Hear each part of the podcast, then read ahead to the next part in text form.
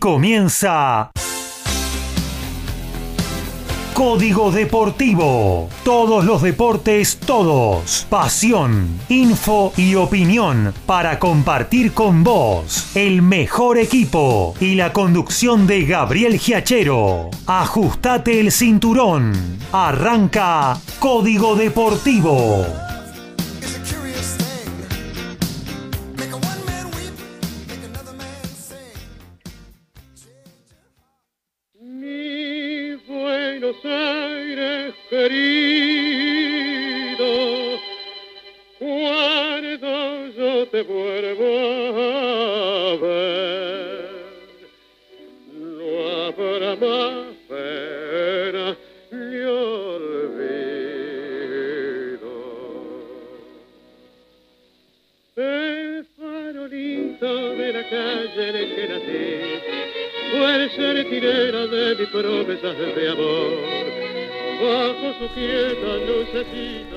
Nació el 11 de diciembre de 1890.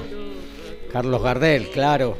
Julio De Caro, también un 11 de diciembre de 1899. La iniciativa fue de Ben Molar, allá por el año 65.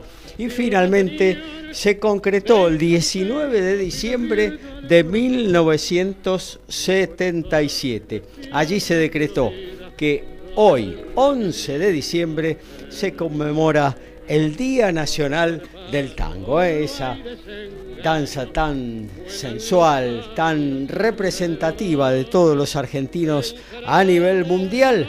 Bueno, queríamos hacer este mini homenaje en Código Deportivo de un día tan caro a nuestros afectos.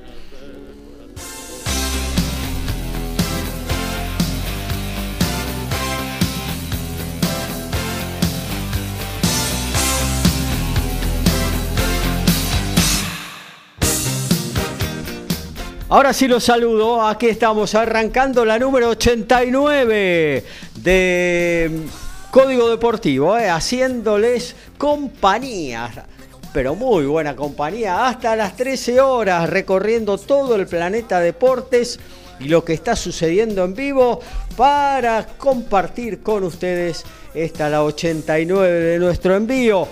Si querés enviarnos un mensaje porque tenés que participar de esta edición de Código Deportivo, una de las últimas del año, ¿eh? hacemos el miércoles que viene, el sábado próximo y el día 22 culminamos el año, nos vamos a tomar un resuello en esta pasión deportiva que va a volver a arrancar allá por el sábado 22 de enero ya del 2022, ¿eh? 220122. Ahí vamos a arrancar con eh, Código Deportivo eh, en su nueva temporada. Así que nos puedes enviar ¿eh? www.mgradio.com.ar sobre margen derecha tenés para dejarnos eh, tu mensaje. También lo podés hacer a través de cualquiera de nuestras aplicaciones que te vas a bajar muy fácilmente y gratuitamente de Google Play y de Play Store también.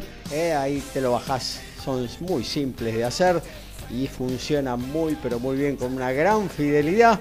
También tenemos un número de WhatsApp para acercar tu mensaje, el 117005 2196. 117005 2196. Eh, vamos allá en este Día Nacional del Tango, eh. gracias a la, iniciativa de Ben Molar y bueno, con eh, Carlos Gardel en voz, Julio De Caro, compositor, director de orquesta de los más representativos de nuestra música ciudadana. Ya vamos a arrancar con las presentaciones de cada uno de nuestros compañeros. Arrancamos por el estudio de MG Radio. Saludamos al señor Alfredo González. ¿Cómo anda, Alfred? Muy buenos días muchachos y audiencia en este eh, día festejando eh, el, Día Nacional del Tango. Sí. No sabemos si Gardel era uruguayo, no sabemos si Gardel era argentino, si era francés. Lo que sí sabemos es que era hincha de Racing.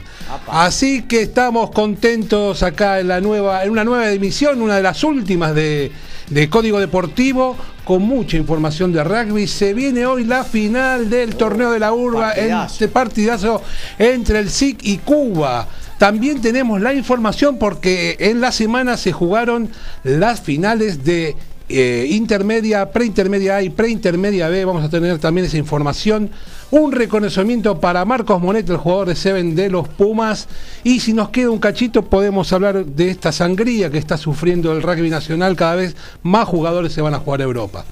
Horacio Bosquio, ¿cómo anda? Buen día. Hola, buen día Gabriel, compañeros, audiencia, el gusto de compartir un nuevo sábado de Código Deportivo, como siempre con mucha información. Estamos llegando al final de casi todos los torneos, pero en esta disputa donde se están definiendo todos los ascensos, el final del torneo de primera división, que su última fecha ya comenzó en la noche de ayer, así que vamos a estar eh, permanentemente informando, además tenemos eh, la final del torneo femenino Claro. eh, entre los dos campeones, eh, finales del torneo de reserva, recién acaba de llegar eh, el final en Cefa, donde Sarmiento de Junín de visitante le ganó 2 a 1 a Argentinos Juniors, así que vamos, tenemos eh, variada y muy completa información, más todo lo que ocurre en las principales ligas de Europa. Hoy la vedette es la Copa Sudamericana. Se decide quiénes serán los equipos argentinos que representarán a nuestro país en, en esa competencia. Y exacto, en esta fecha lo que se juega son esos cinco que van a disputarse a partir de las 17 horas en simultáneo, donde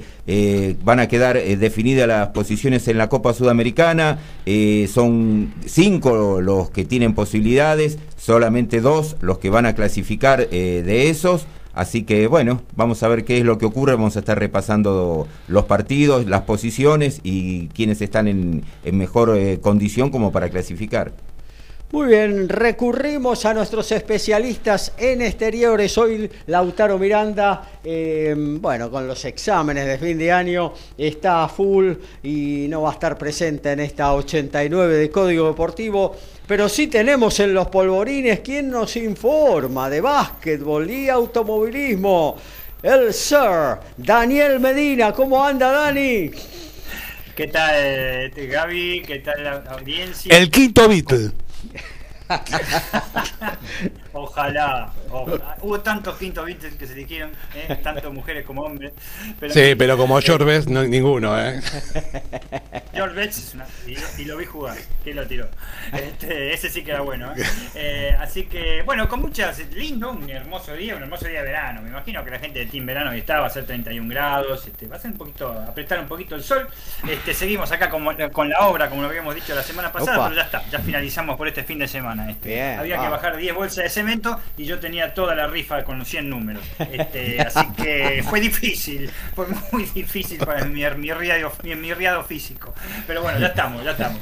Este, bueno, de todo hoy, de todo como en botica, para hacer dulce, que ya, ya, tenemos esa frase media, media Made in Código Deportivo. Institucionalizada, ¿verdad?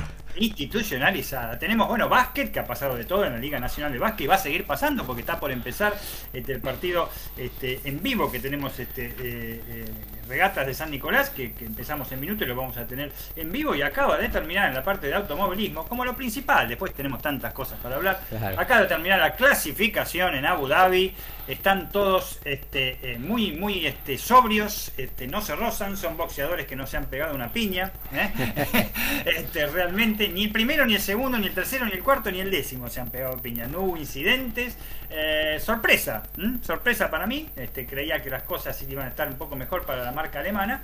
Este, no están mal, por supuesto, no están mal. Ya vamos a decir cómo, cómo viene la clasificación. Pero este, eh, por el lado de, de- de la gente de los Países Bajos, me parece que están más contentos por ahora. ¿eh? Y por supuesto, los coequippers, que realmente para ayudar a que salgan campeones del mundo, tanto Sergio Checo Pérez como Valtteri Bottas. Bottas está pensando en otra cosa, evidentemente. y, este, y, y Sergio Pérez está ahí con lo máximo que puede alcanzar, ¿viste? Es mexicano, como, como la selección de México con Argentina, ¿viste? Más no puede hacer. Claro. Así que, no, pero hay, hay mucha información. Tenemos este eh, todo lo que lo que va a ser también del, del, turismo nacional, tenemos información de todo tipo, tenemos información de indicar, eh, eh, el, el, TN va a ser la carrera final, y básquet de todo, comenzó también la, la American Champions, ahí está por supuesto Hamilton con su reportaje, le falta tener la bandera de Emiratos Árabes Unidos y ya está, este, pero bueno, viste que él va donde va, es increíble, si llega a ser el Gran Premio de Argentina y saca la bandera argentina, yo creo que los muchachos lo matan. es como Pelé, ¿no? Pelé más o menos era igual. Y Pelé que viste iba donde, a dónde iba y lo qué lindo que es acá, qué lindo que es Japón, qué lindo que es este, Birmania. El mejor pajón del mundo, el mejor país del mundo. El mejor país del mundo. Es más o menos como los rockeros, los rockeros cuando vienen a Argentina, que se ponen la camiseta de Argentina y cruzan el charco, van al centenario y se ponen a Uruguay. En fin, ahí. Este, pero bueno, mucho, mucha información este, y para charlar lindo hoy se acerca, como dice bien Alfredo, el fin de el fin de, este año de Código Deportivo. Y ojo, ¿eh?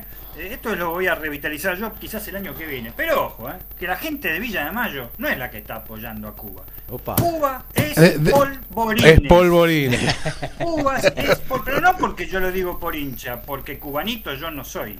No sé si me entenderá el cubanito, Alfredo. La gente va a saber entender. Eh, ese lugar, donde está el hermoso complejo, obviamente, este, el barrio cerrado de Cuba, este, donde desempeña todas las actividades deportivas, es Polvorines, no es Villamayo. ¿Saben por cuánto? Por 10 metros, pero es Polvorines. Mira vos. Mira. Es y, y, es más, vos el miércoles dijiste lo del VA, el aniversario del cuánto, 57 años. Bueno, el VA, una de las últimas canchas que tuvo, no sé ahora dónde está honestamente Alfredo, estuvo acá en Ruta 202, este, que, que, también es Polvorines, donde estaba el Estadio Nacional de la Sí, claro. claro. Lindo estadio. Sí, al lado de un famoso laboratorio y de un correo también muy famoso. exactamente.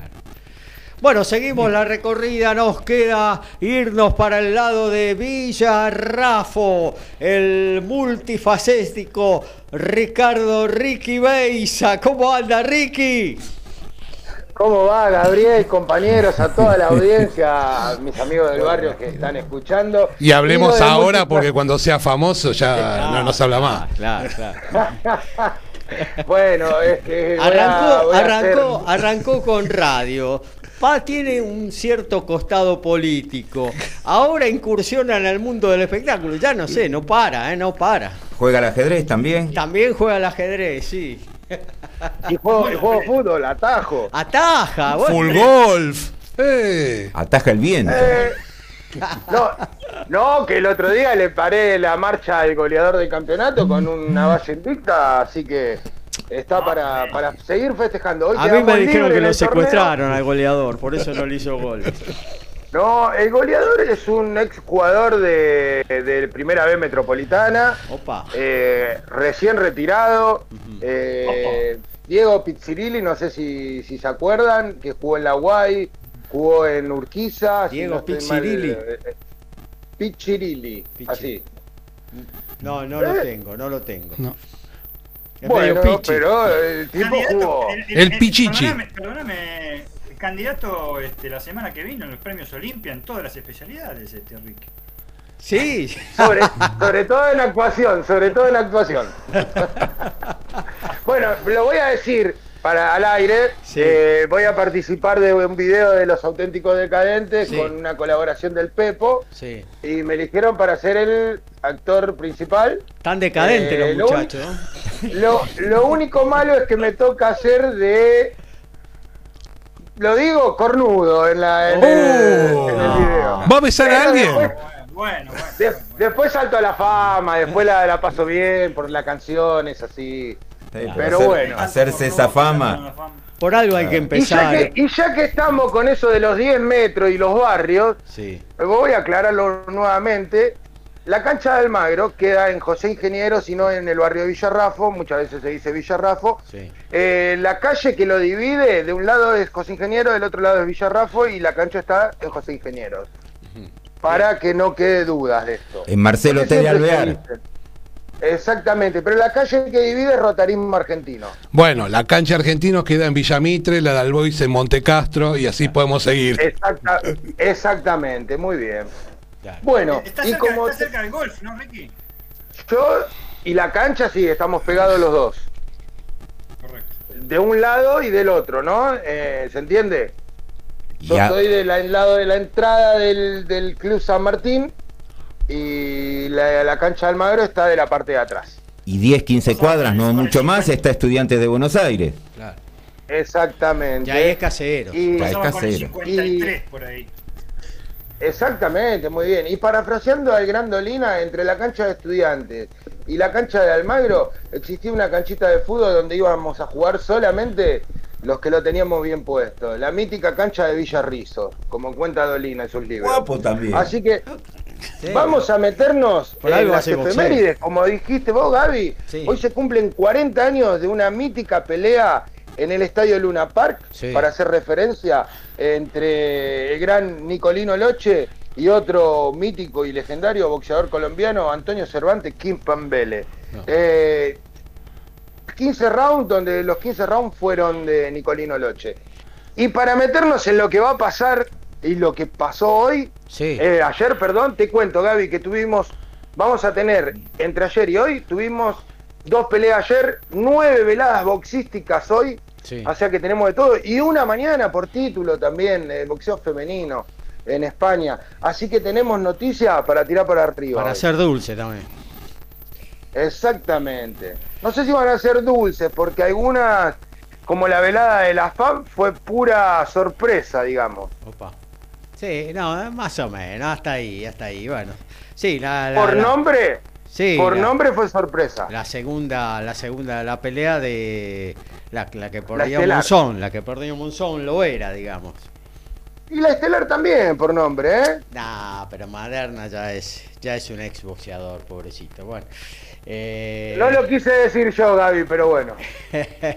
A ver si me, a ver si me lo cruzo en una velada y me quiere pegar. Bueno, muy bien, hasta ahí, querido oyente, tenemos todo lo que vamos a desarrollar hoy, ¿eh? Fútbol, tenis, no, tenis no, perdón, fútbol, básquet, rugby, boxeo, automovilismo, de todo vamos a tener en esta, la 89 de Código Deportivo. Medina, González, Boquio, saben de lo que hablan. Beisa, Miranda, Perata, son especialistas. Ellos hacen Código Deportivo.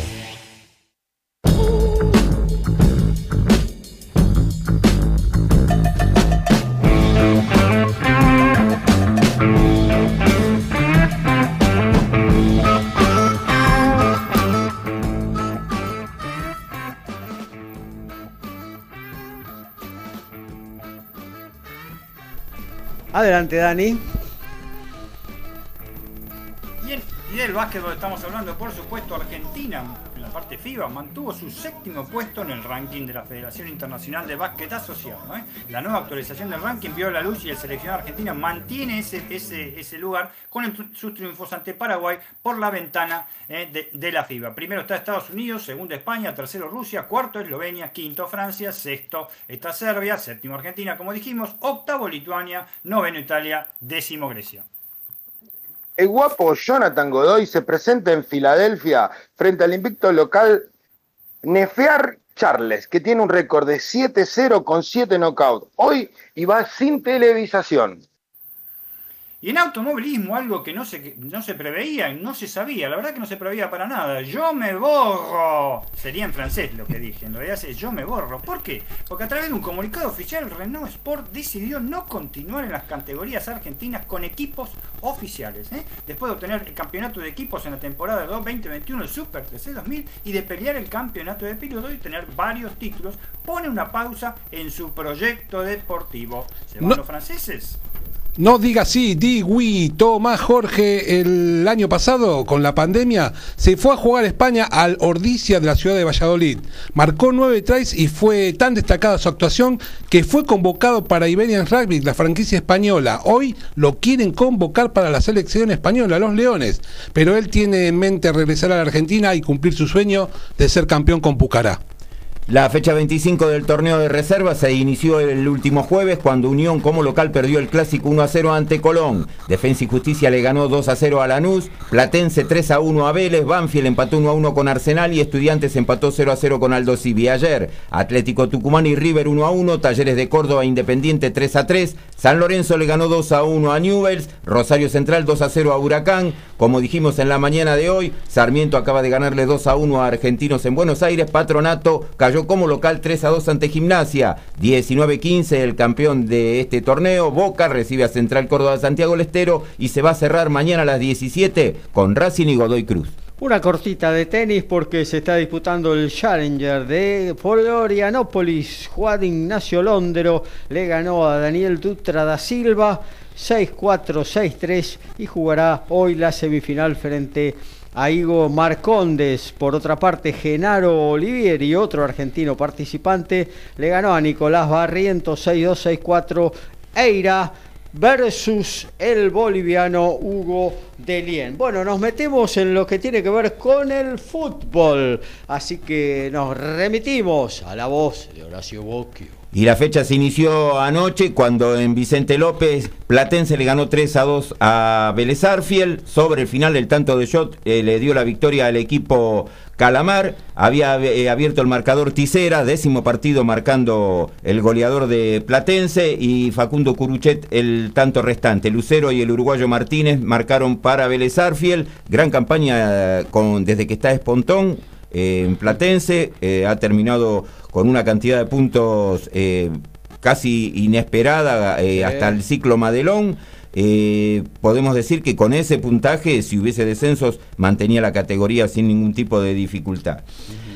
Eh, y a segundo turno, quizás hasta sorpresa por un lado, eh, Estudiantes como local cayó 3 a 2 ante Aldo Civi de Mar del Plata, pero también otro que se ha recuperado desde la llegada de Martín Palermo, que lo venimos eh, sosteniendo, es permanente. Las victorias que ha logrado Aldo Civi, que estaba en una posición eh, muy mala, venía, recordemos, desde la salida de Gago, ya tenía seis caídas consecutivas, después eh, llegó a perder dos partidos entre, entre, el interinato y la llegada de Palermo, y ahora se ha venido recuperando y está en una posición dentro de los promedios, eh, ahora lo vamos a aclarar, que quedó confirmado todo. Lo de Aldo Civi, una gran recuperación, marcó Malcolm Braida y Guillermo perdón, y Gabriel Auche en dos ocasiones para el equipo marplatense. En estudiantes marcó Fabián Noguera, el zaguero, y el juvenil Ezequiel Naya. Eh, tenemos que decir que, bueno, eh, lo de Aldo Civi fue muy bueno en el complemento porque, bueno, trató de aguantar, pero después con sus dos veteranos arriba, Cauteruccio y Auche, las veces que tuvieron la pelota en los pies, la manejaron con muy, con muy buen criterio, eran prácticamente ellos dos solos, y el tercer gol fue una joyita, la forma como terminaron llegando en pared, una gran definición del ex eh, Racing y Argentinos, y fue un justo ganador. Estudiantes estuvo presionando todo el partido, pero Aldo Civi fue muy contundente cuando tuvo la pelota y pudo llegar. Tal cual. Y Martín Palermo que pisó, nacido obviamente futbolísticamente en Estudiantes, pero pisó por primera vez el Estadio 1, ¿no? Porque nunca había eh, obviamente jugado ahí, ni tampoco eh, estado como director técnico en lo que fue su casa del comienzo hasta que, bueno, explotó toda su trayectoria en Boca Junior, aquel de Bianchi de los grandes títulos, ¿no? Eh, bueno, eso es en el inicio de la fecha, hoy se despiden Boca River del campeonato, ya de festejo, ¿no? Boca frente a Central Córdoba esta noche, a última hora, una hora media rara, pero bueno, para que coincida con el día del hincha de, Boca, ¿no? Boca, sí, por eso se va a jugar a las 22 y a las 19.15 va a jugar River en Tucumán, en el José Fierro ante Atlético Tucumán. Y ahora vamos sí, a los cinco partidos de las 17, que va a ser la definición que, de que estábamos hablando. Unión va a recibir a Colón, Rosario Central a Huracán, Racing a Godoy Cruz, Patronato a Gimnasia y Argentinos a Sarmiento de Junín. Bueno, eh, tenemos eh, dos lugares. En este momento está clasificando Racing con 50 más 2, Rosario Central 50 menos 1. Está quedando afuera Unión 50 menos 5, Gimnasia 50 menos 6, Argentino Junior 48 más 2, Huracán 48 menos 3. Todos tienen posibilidad. Ajá porque a un huracán, dentro de lo que uno ve, pero ganando y que se den ciertos resultados, puede llegar todavía Claro, a clasificar. es más complicado, pero Claro, tiene. exactamente. Por eso es que se va a jugar, para que no haya ningún tipo de suspicacia, los cinco partidos en el mismo horario. Y ya recordar que en esta Sudamericana, Banfield, Defensa y Justicia, Lanús e Independiente están ya clasificados. Muchacho, con el diario del lunes siempre es todo más fácil, ¿no? Pero, ¿qué dirán hoy los hinchas de gimnasia que en el partido contra Argentinos Juniors, preservando titulares para jugar el clásico, pusieron suplentes y perdieron un partido que de haber sacado solamente un punto hoy estarían en, Mejor posición. en mejor posición y en la zona de clasificación, pues tendrían un punto más que el resto. De esta manera está ocho goles abajo de Racing y lejísimo de poder clasificar qué sé yo, hay veces, los técnicos saben más seguramente que nosotros, pero hay veces que las cosas habría que pensarlas, de, creo, de otra manera, porque de esta manera Gimnasia se pierde la posibilidad de jugar una- un torneo internacional que creo que hace bastante que no lo hace. Claro, ni hablar. Y fíjate, en eso de pensar, en eso de pensar tenés razón, Alfredo. Realmente este, la gente de San Lorenzo lo pensó muy bien porque perdo- perdió 12 partidos. Bueno, están en otra, formando el equipo para el año próximo. No querían arriesgarse a una competencia tan importante, ¿no? De todas maneras, este, de todas maneras, este, eh, Alfredo, no, no, no te deseo el mal, ¿no? Pero si quieren algo bueno, tienen un número 9 muy bueno para que vayan con ustedes. ¿eh? ¿Sí? Y, igual, Sí. Tiene, no, tiene el apellido de un santo. eh, de- de- no, qui- no quiero hacer esto el, el sector del hincha de Racing, ¿no? Pero eh, se vencen muchos contratos y regresan muchos jugadores. No sé qué va a pasar. Y mm, sabemos que se va Licha y se va eh, Zitanich. Eh, va a estar complicado armar el equipo para el año que viene, teniendo en cuenta que eh, no hay dinero, como en todos los clubes. Pero hay muchos jugadores que son del club, Caso Ferto, Ligo que vamos a ver qué es lo que sucede con ellos, si van a regresar o no. Eh, va a ser complicado para, para todos el año que viene armar eh, planteles más o menos competitivos. Para jugar torneos, para jugar los torneos nacionales no pasa nada, pero para competir internacionalmente y competirles a los equipos brasileños, como decía el otro día Horacio, donde van a tener nueve equipos, en, por ejemplo, Libertadores, me parece que jugamos todos por el segundo puesto. Sí, ni hablar, ni hablar. Si le sobra, si le sobra alguno, lo, en Matadero será bien recibido de los jugadores de Racing que no usen. Eh, lo, lo- lo de arquero es una lástima, ¿eh? Eh, Sí. ¿cuántos, me- ¿Cuántos veces va a estar afuera? Seis meses. Entre seis y ocho meses, depende de eso. Oh, de- se rompió los cruzados. Sí, bueno, a la salida de los dos eh, delanteros, que dicho sea de paso, no eh, Licha no quiere pagar el impuesto a las grandes fortunas. ¿No? Oye, No, el igual, al igual que Peckerman, y se ve que, Que debe perder mucho tampoco. patrimonio, entonces... Bueno, eh, también eh, otro que no va a continuar es Joaquín Novillo, eh, tenía la cláusula de los 20 partidos, aunque el contrato vence en junio del año que viene, eh, llegó a 15 y ya no, no lo pusieron más, así que va a volver a Belgrano y tiene la posibilidad de ir a otro equipo de primera división. Eh, Maximiliano Lovera tampoco va a continuar. eh, muy caro.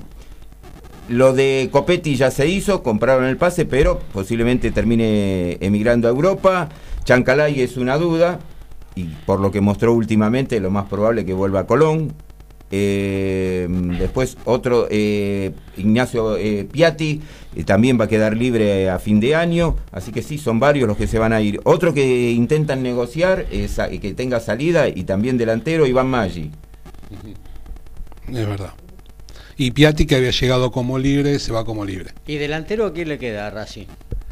Eh, Eh, Joaquín Correa. Joaquín Correa, que tiene préstamo, pero hasta junio. hasta junio, pero los dirigentes también que quieren que vuelva más rápido a México, así que eso habría que negociarlo, no quedaría ninguno, así que Bueno, habría que ver. Por eso te digo que va a estar difícil armar un equipo competitivo para el año que viene. Y bueno, pero va a ser el caso, como vos decías también, de varios equipos. Por ejemplo, el caso de, de- de San Lorenzo también, un equipo que va a tener que reforzarse de cara al año próximo. Eh, Independiente también, porque bueno, está ahí atado con alambre, con, con dos o tres jugadores que hay que ver si siguen, ¿no? Porque pueden ser cotizados para, para, para, para irse afuera.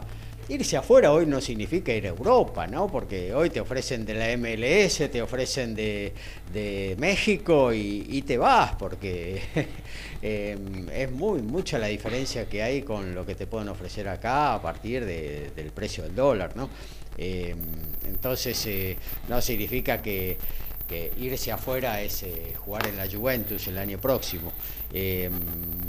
Eh, bueno, hasta ahí entonces lo que Había mencionado, perdóname Gaby, había mencionado Alfred Cortita y al pie, eh, lo de Piatti. Eh, tiembla el nuevo gasómetro, lo que vayan a construir, o el, Roberto Pando. Tres millones y medio de dólares reclama Piatti y va con todo. Mirá. Eh, ¿Pero qué? ¿Eso era deuda o pase que no cobraba? Deuda, deuda, deuda. Así ¿Tres millones y medio de dólares? Tres millones y medio de dólares. Piatti es un conocidísimo, ya famosísimo trotamundos, ¿no? Del fútbol. Este, y va con todo. ¿eh? Este, si pidió tres y medio, tremendo. Es, este, en este momento es eh, uno de los principales dolores de cabeza, que directamente es un dolor de cabezota que tiene San Lorenzo, es Ignacio Piatti. Y completamos eh, lo que decía recién Alfredo sobre el tema de los equipos brasileños en la Libertadores y si eso lo traspasamos al nivel local y yo creo que también lo que puede llegar a pasar el año que viene es que Boca y River se distancien muchísimo de todos los demás. Puede ser, puede ser, sí, sí, sí, sí, sí. Se viene la Liga Española en Argentina, Real Madrid, Barcelona y... Hay que ver también Boca River eh, cómo, se rearman, porque también hay, hay movimiento de pases, ¿no? Sobre todo en Boca, no tanto en River, quizás. Más allá de que algún jugador se le va a ir a River, me imagino que Julián Álvarez, ahí sí puede haber alguna oferta en serio. Eh, eh, después, no sé, algún otro jugador, los representantes hoy hacen magia, ¿no? Eh, pueden ubicarlo en cualquier lado, pero Boca se desprende también de unos cuantos jugadores, otros se le vence el contrato, va a haber movimiento, va a haber mucho movimiento y muchos jugadores eh, en danza, ¿no? Por ahí escuchaba Mariano Tisera, eh, codiciado por Racing también, que le, eh, yo qué sé, ahí, va a haber mucho movimiento eh, en el mercado de pases, no, no por la zona de mataderos, obviamente, pero sí eh, por lo que tiene que ver con la primera división, ¿no? bueno, a ver, tenemos ascenso hoy, ¿no? Porque hay una, la primera final de la primera B. Sí, sí, tenemos ascenso, pero antes, eh, hablando de magia, eh, la semana que viene Israel Damonte el nuevo técnico de Sarmiento de Junín, va a firmar ya el contrato. Ah, mira, listo. Bueno, escúchame, antes de ir al ascenso, me olvidaba, ayer estuvo la Asamblea General Ordinaria de la AFA y se ah. decidió cómo van a ser los próximos campeonatos. Finalmente, eh, tal cual lo que habíamos mencionado en algunas de las emisiones, la definición es el próximo torneo, que se va a jugar eh, nuevamente como fue en este año, una eh, copa en dos zonas y el torneo largo como se hizo ahora. Va a tener dos descensos. Y a partir del 2023 van a ser cuatro los descensos, 2023, 24 y 25, y a partir del 26 van a quedar 22 equipos en primera división. No conviene ascender, Beisa. Lo que, eh, Pero la tendencia es que queden 22 y no 20, como era. 22. Sí, sí, sí. Los torneos se van a jugar todos del primero de... loco, un campeonato loco. del primero de enero al 31 de diciembre es la definición que hubo, que sí se juegue de esta manera, o sea, eh, los dos descensos en el 22, cuatro descensos 23, 24 y 25, y a partir del 26 quedaría fijo en dos descensos. Y los torneos. cuando, perdón, y si cuando era de 30, el torneo de 30 equipos, descendíamos, descendían dos, descendimos, Gaby, hay que sacar conclusión que no nos conviene subir. Yo creo que ahora hablando en serio, yo creo que a cualquier equipo le conviene ascender. A cualquier equipo le conviene ascender. Hay casos de esas instituciones que vos decías no pueden estar en primera división y estuvieron, estuvieron años y salieron campeones de todo, como Arsenal, salieron campeones de todo, excepto de la Copa Libertadores, de todo lo que vos digas que pueda salir campeón un equipo, salió Arsenal. Entonces puede pasar cualquier cosa. En primera... Y en un futuro Barracas. Puede ser también, sí, sí. En primera creces. lo poco que hizo Chicago de infraestructura lo hizo cuando estuvo en primera división. En las categorías de ascenso no podés crecer. En primera, eh, en el ascenso, eh, Defensa y Justicia no tenía bosques. En, en, el ascenso, Tigre no tenía el complejo deportivo y de entrenamiento que tiene ahora. Eh, en primera del ascenso, Banfield eh, Luis Guillón eran tres canchas y nada más, no lo que es ahora. Eh, y así te puedo seguir nombrando un montón de casos. Eh, en primera ascendés, los clubes de fútbol tienen que estar en primera división, todos quieren estar en primera división. Tienen que sentar las bases para estar en forma continuada, obvio, en primera división. De eso se trata cuando buscas un ascenso, pero que conviene estar en primera división, no te quepa ninguna duda, porque por ahí te salen vendiendo, no, está bien, estamos fundidos, vamos a la B. En la B te recontra fundís, en la B desapareces, ni te digo más abajo. Entonces eh, hay que apuntar arriba, ¿eh? Hay que apuntar arriba, te digo como hincha de Chicago, porque no puede ser que Chicago hoy esté pensando en el descenso. Chicago tiene que, tiene que apostar a otra cosa, que después se dé o no se dé, eso es otra historia, es harina de otro costal. Pero Chicago tiene que apostar a otra cosa, no puede estar peleando y pensando en el descenso. Eso es para otros equipos, no para Chicago. Pero Gaby, Gaby, no solo pongo a Chicago, sino pongo clubes como Chacarita también. Y bueno, claro. Chacarita está en la misma situación. Sí, eh, Sin, ir sin ir más lejos, hizo las cosas bien hace un tiempito, pero cambió la comisión y ahora está haciendo las cosas muy mal de vuelta, es Atlanta. Eh, hay, hay clubes del ascenso de históricos con muchos años en primera que están haciendo las cosas mal. Así que yo, yo te digo, Gaby, sí conviene ascender, pero nosotros cada vez que ascendimos también hicimos las cosas mal. Entonces, si no haces las cosas bien, es lo mismo que subas o que no subas. ¿eh? Sí, está bien. Bueno, bueno, tuvimos algunas chances, de, en, algunos ascensos tuvimos algunas chances de, poder seguir en primera división, pero sí, manejamos muy mal, muy mal el tema sobre Gabriel, pero esa apuesta a ascender, como vos decís, ¿es eh, a cualquier costo? Es, es a eh, cualquier costo. Para mí es a cualquier costo inclusive dejando al club en condiciones económicas este, desfavorables. Lo recuperas en primera división lo recuperás. Ya estamos recontra desfavorables nosotros, por poner un ejemplo. perdido por perdido. Si estás eh, con el Titanic que se te está hundiendo y te tirás al agua, ¿qué vas a hacer? ¿Te vas a morir arriba del Titanic? ¿A cuánto el pase de Messi a Chicago? Pero, eh, yo no me tiro al agua. Perdón. Sí, sí, Alfredo. Te, lo digo porque hay veces que, no sé, viste. No, no es tirar la casa por la ventana. No, claro, pero si yo te digo. Claro, sí, pero si vos te, te pones, bueno, decís, hay 10 equipos en las condiciones de Chicago, pero ascienden dos. ¿No?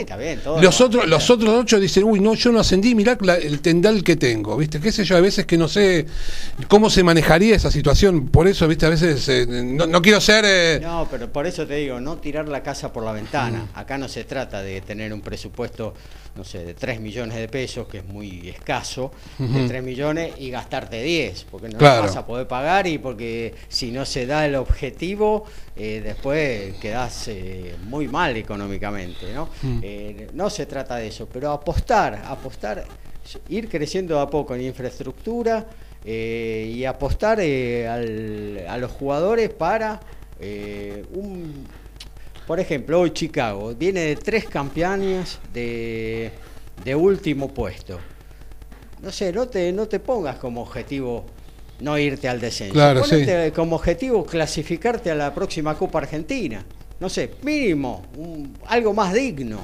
Algo más digno. Próxima Copa Argentina. Próxima Copa Argentina, ¿cuánto está? ¿Cinco o seis puestos de clasificar un reducido? Y bueno, cuando estás por ahí, llegás a un reducido. No sé, esos pasos cortos, ¿no? Tampoco tirar la casa por la ventana, no se trata de eso, ¿no? Y el, Nacional, en la forma que se disputó, eh, recordar que entraban los siete primeros de cada zona y el mejor eh, octavo. Claro. Así que las posibilidades no es que tenía que estar adelante de todo. Claro. Y bueno, vos fíjate, te clasificás octavo, el mejor octavo. ¿A cuánto estás de, de la clasificación? ¿A cuatro puestos? Y estás muy, muy Claro. cerquita, sí. Sí, estás haciendo Sí, una por campaña. ejemplo, más. en Sí. la zona de Barracas, hablando en punto, estabas a dos. Claro, está bien, claro. Por eso, eh, a eso me refiero, esos pasos cortos, no, no, no tirarse de cabeza, no, no, no, nada que ver con eso, no, a no ser que venga algún jeque árabe y nos ponga toda la plata, bueno, cosa que no, no creo que sea posible. Allá, ojo que ahora que voy a ser famoso, a ver si no tengo llegada con alguno.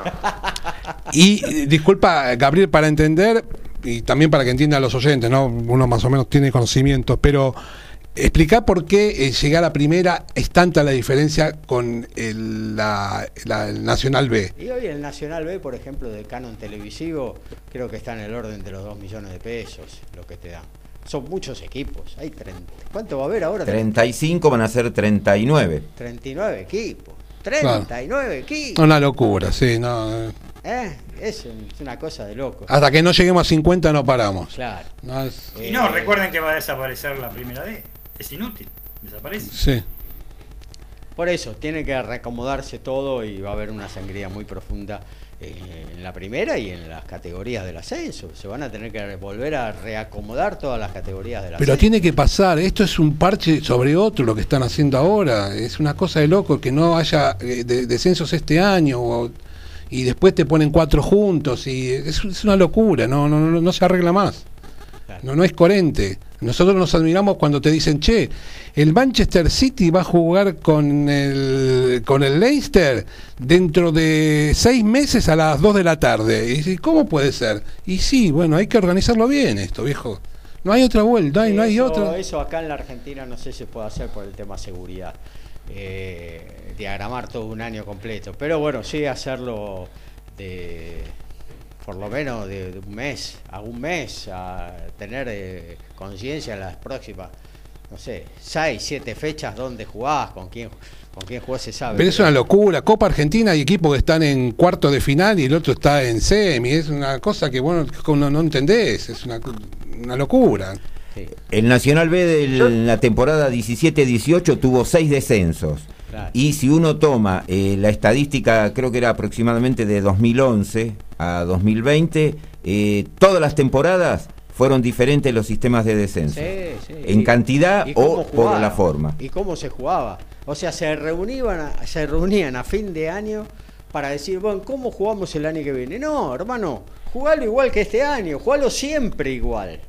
De vez en cuando podés hacer alguna modificación, alguna cosa leve, la clasificación a la Copa Argentina. De acuerdo. Pero todos los años tiene que jugarse igual, ¿no? No es tan difícil.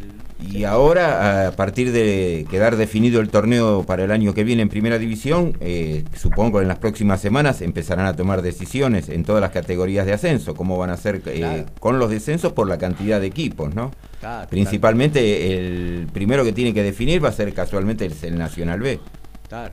Tengan, tengan en cuenta de que es tanto el, el cachivache que se maneja dentro de, de las comisiones de, de cada, de cada categoría, por ejemplo, que el Nacional B, para sin ir más lejos, el año pasado a Chicago lo hizo jugar un partido en Santiago del Estero a las nueve y media de la mañana.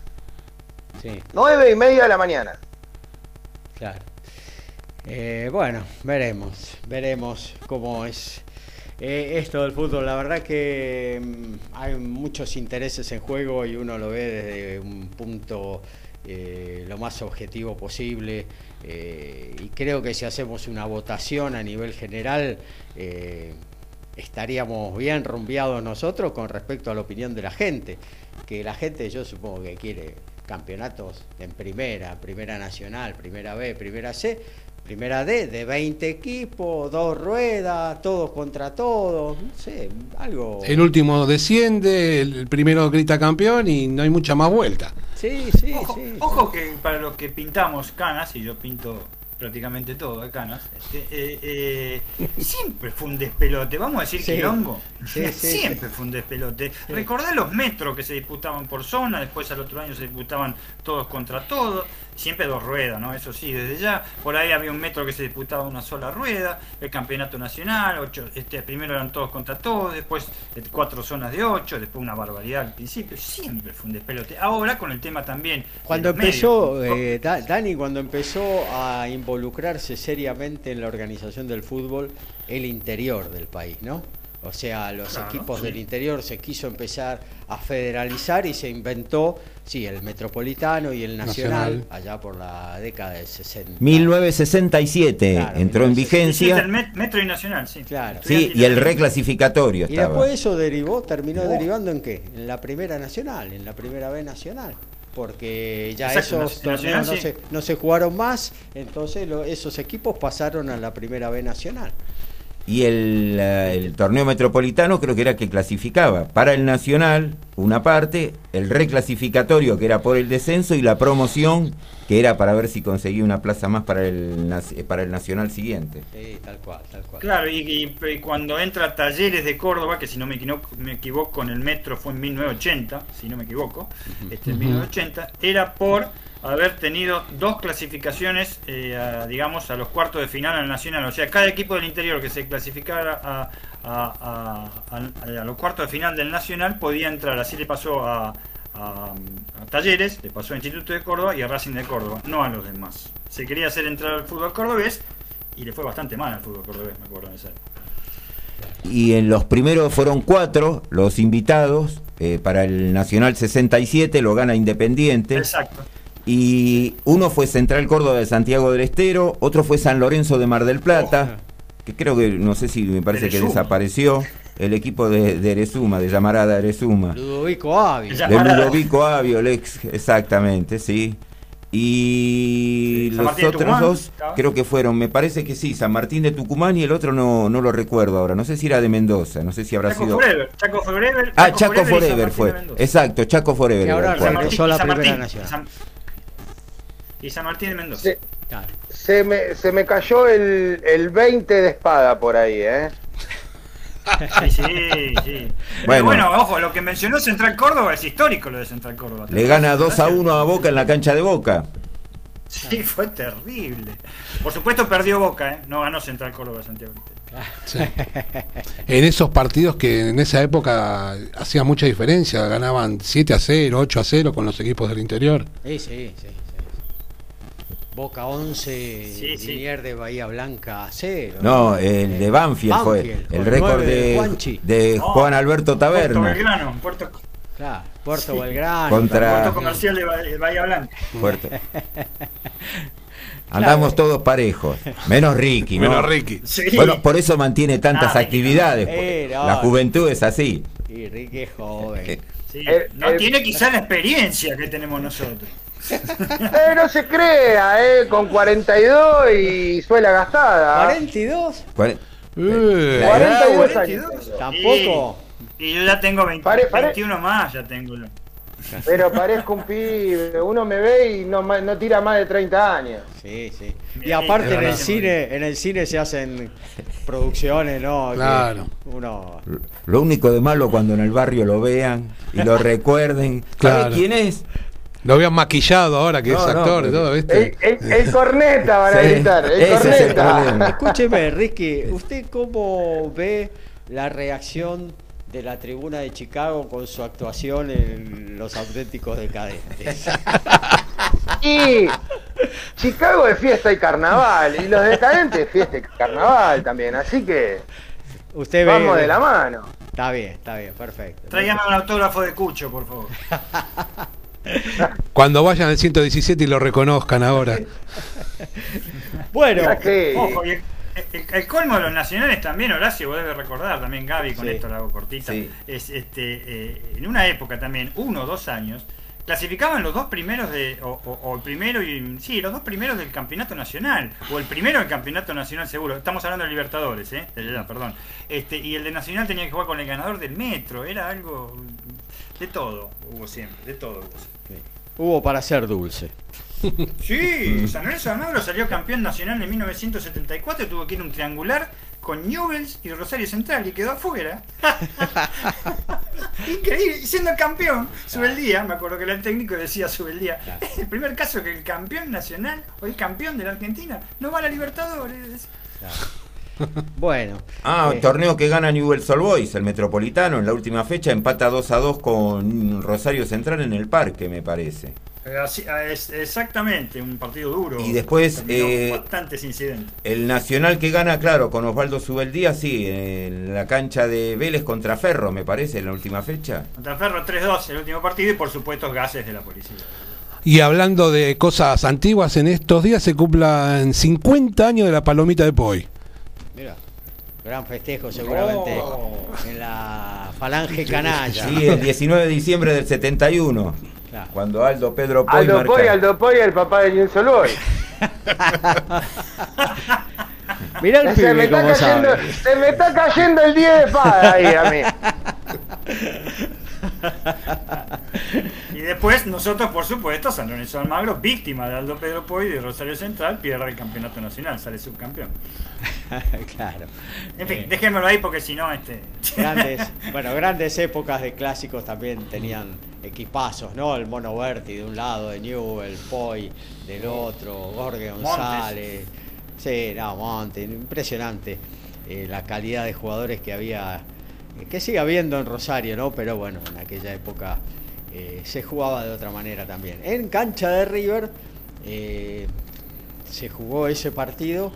eh, y bueno, tuvieron que viajar las dos parcialidades. Hoy dirían, no, los dos por la misma ruta, ¿cómo vamos a viajar? Bueno, se jugaba. Se jugaba igual. La final de, de un, Boca River, no me acuerdo, que el, que el gol de Chapa Suñé sí. Diciembre del Cancha de Racing. 76, cancha se, de Racing. se jugó Bo- Boca y River, uno abajo y otro arriba. Claro. Imposible hoy.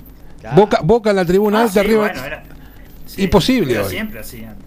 Era siempre así antes. ¿eh? Sí, ya. sí, incluso- golazo de Suñé, mami. Incluso década de, de 60, 70, eh, había algunos estadios que no tenían dividida la, la- no había reja entre una hinchada, una Es parcialidad u otra. Iban cada uno hacia tribuna, pero No. tranquilamente se, había, se podían juntar. ¿no? Sí, es verdad, sí, sí. Eh, bueno, era otra época también.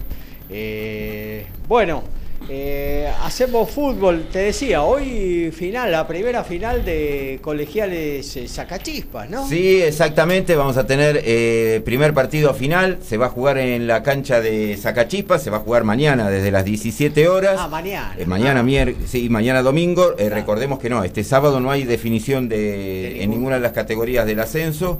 Mañana va a estar jugando eh, Zacachispas como local ante colegiales. La revancha todavía no está confirmada si se va a jugar entre mitad de semana y el fin de semana que viene. Está bien. Y el lunes la Primera Nacional, eh, ya definiendo eh, los dos finalistas, sendos empates hubo en los primeros partidos y se define en Barraca Central y en Quilmes. Sí, Barracas y Almirante van a jugar desde las 17, eh, en Olavarría y Luna, y en el Centenario 21 a 10 va a jugar Quilmes y Ferro. Muy bien, vamos a hacer el corte institucional de la radio y luego ya arrancamos porque se nos extendió un poquito el tema del fútbol. Eh, ya después vamos eh, a arrancar con lo que tiene que ver con, yo qué sé, básquetbol, rugby, boxeo, autos. Bueno, de básquetbol. de alguna, sí, sí, sí, claro. Eh, de alguna manera vamos a meter todo eso. Aguántenos, ¿eh? son un par de minutitos. Ya regresamos con el 89 de Código Deportivo. Desde la ciudad autónoma de Buenos Aires, República Argentina, transmite MG Radio. MG Radio. MG Radio. www.mgradio.com.ar Mabel Rodríguez, clases de canto, interpretación, trabajo corporal y vocal. Comunicate a nmabelr@hotmail.com o al Instagram arroba nmabelr. Animate con Mabel Rodríguez.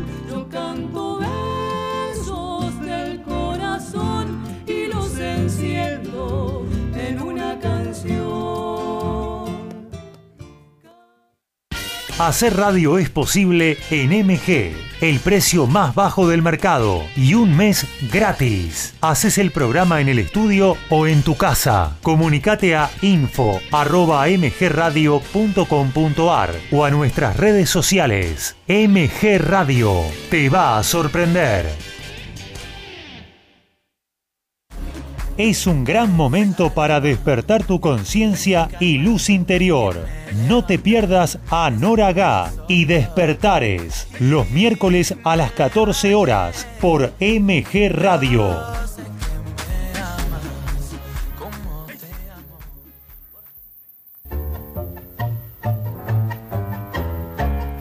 Abrazándote, abrazando tango.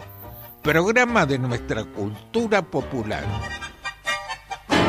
Idea y conducción, Enrique Madrid. Te espero los jueves a las 20 horas por MG Radio.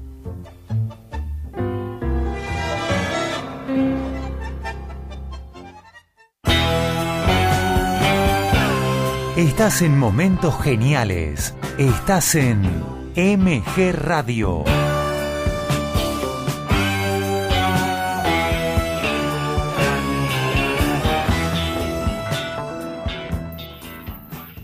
Son las 11 de la mañana, 54 minutos. Aquí estamos de vuelta. Segundo tiempo de Código Deportivo.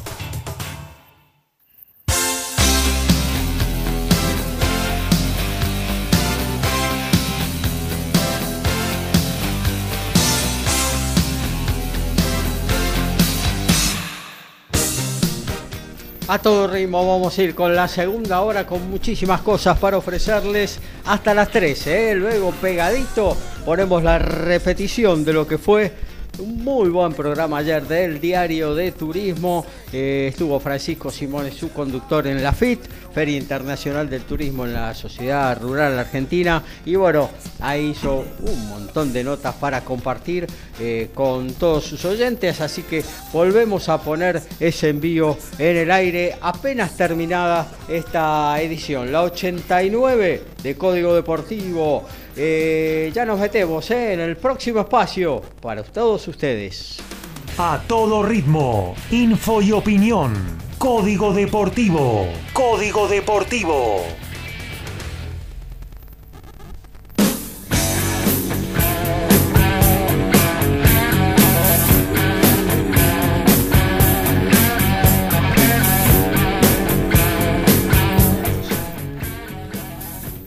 Básquetbol tenemos que Nicolás Provítola se lució y Barcelona venció nuevamente al Real Madrid. Era el duelo de punteros de la Euroliga y Barcelona salió aviroso por un 93-80 ante, ante Real Madrid. Mirotic, el montenegrino, 31 puntos y 10 rebotes, pero el argentino Nicolás Provítola la rompió, destrozó a los merengues con 16 puntos, 4 asistencias y 2 rebotes. Desde Coca-Cola Arena de Dubái, en Emiratos Árabes, el filipino John Riel Casimero enfrentará al inglés Paul Butler por el Mundial Gallo AMB. Como fondo de la velada, previamente el choque de invictos entre los mismos países, Sunny Edwards inglés con 16-0-4 versus Jason Mamá de 16-09 eh, por el cetro mundial mosca de la FIB. Y en automovilismo, mudanza confirmada de Arrecifes al sur de Buenos Aires. Agustín Canapino, el multicampeón, el cuatro veces campeón de turismo carretera, confirmó a través de un comunicado que difundió por sus redes sociales que en el 2022, tal cual lo anticipara Código Deportivo, estará sumándose al equipo GP Carrera para continuar su campaña en turismo carretera y conducir uno de los Chevrolet que se alistará en la escudería de Canin, dirigido por Gustavo Lema. Se termina así la escuadra Canapino. Y entre tantos premios de World Rugby dio a conocer el equipo ideal del 2021 y los sudafricanos coparon el equipo. Según los rendimientos individuales, la mayoría son del hemisferio sur. Hay cinco sudafricanos, tres neozelandeses y dos australianos. La pareja de medios espectacular sería Dupont y Bowden Barrett. Los cuatro restantes son uno de Gales, uno de Irlanda, uno de Inglaterra y uno de Escocia. No hay Pumas en el equipo. Fecha 15 de la Bundesliga, están jugando en 25 del primer tiempo. Bayern Múnich de local cae 1 a 0 ante el Main 05. El Hertha Berlín igual a 0 a 0 ante el Bielefeld.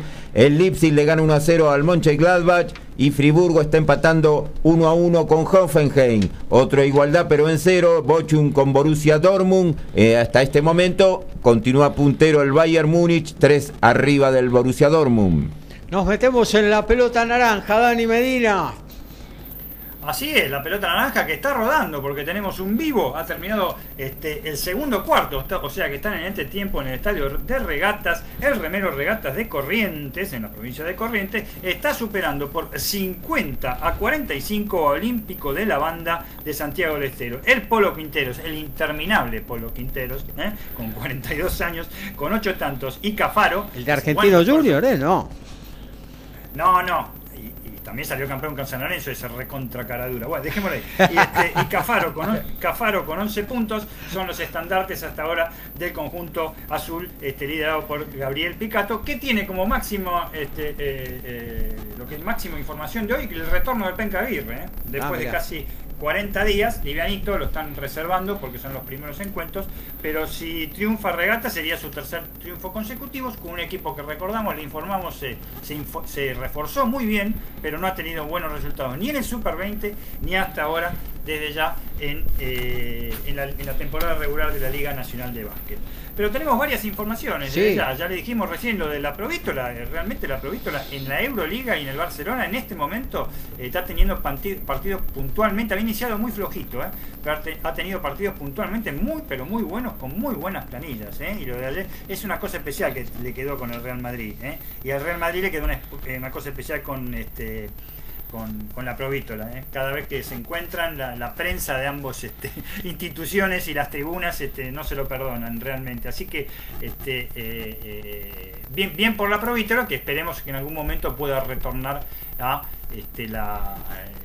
Selección la nacional. selección, ¿no? Cuando Claro. se lo permitan las ventanas, que hasta ahora es un gran problema, ¿eh? se están quejando todos de eso, ¿eh? todos los conjuntos americanos sobre todo, porque lo están haciendo con eh, elementos prácticamente locales, salvo Argentina, con esta gran decisión de haber eh, tomado este, al, al Lancha Delfino, ¿m? si bien se jugó contra Paraguay, pero este, para, para tener un poco más de experiencia y lejos fue el mejor jugador de Argentina, el más en- con 39 años, el, el más lejos el mejor jugador de Argentina en, en la pequeña serie que se desarrolló en Buenos Aires. Pero eh, tenemos la NBA también, ¿no? La NBA, por supuesto que, como siempre, en estos momentos, eh, los argentinos, eh, o sea, yo creo que en este momento vamos a hablar de Facu Campazo un Sí, poquito, ¿eh? sí, con los Denver claro. Nuggets. Los Denver Nuggets no están andando bien, tienen un- están con récord negativo. Hoy tienen un partido, van a tener dos partidos seguidos con los San Antonio Spurs. El otro día cayeron con los Spurs el día jueves 123 a 111 en un partido que perdió los cuatro cuartos el equipo de, de- Colorado. ¿eh? Los Spurs no andan muy bien, ¿eh? andan por el decimotercero, decimo, el decimosegundo, decimotercer puesto en la conferencia oeste.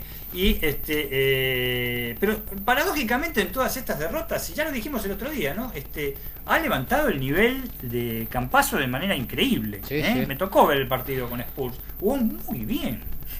Jugó como las épocas del famoso, este, como, en el Real- como jugaba en el Real Madrid, realmente era estrella ahí en el Real Madrid, o en, el Campeonato Mundial de China en 2019. ¿eh? Cuatro triples de cinco intentos. ¿eh? O sea, fíjense que este, dobles, eh, simples, muchas tareas defensivas, robó, pelotas increíbles. ¿eh? Robó pelotas increíbles. Y realmente estaba hecho un torito. Pero lamentablemente en este momento lo que a mí me parece que Nico Josic este, no supera por ahí los 22, 23 puntos. Si pudieras, Dani, 22, 23 puntos, 25, mamita. Es no es la media del, serbio. El serbio son 35 puntos por arriba, es así. Y la lesión en la muñeca yo creo que lo, tiene medio, medio marginado. Yo creo que si vuelve Murray, que podría llegar a ser en eh, fines de enero o principios de febrero, Denver va a levantar definitivamente porque ha tenido, como ya dijimos, una racha de lesiones, la sigue teniendo y enfermedades, increíble, ¿eh? cosa de mandinga, como dije el otro día. Pero me, me pone alegre le- lo que ha levantado el nivel de, de Campazo, Claro. ¿eh? que era una cosa, se le había cerrado el aro completamente a Campazo, no había duda, lo veníamos diciendo, no podía ser que no convirtiera, está bien que es chiquito, lo que sea, y que es otro nivel, no está convirtiendo, pero el tema nunca fue un tipo en el Real Madrid de no convertir, Claro. mamita, que tenía un goleo impresionante, ¿eh? y en la selección también, en, en el Mundial de China. Eh, por el otro lado, bueno, seguimos con la participación de argentinos.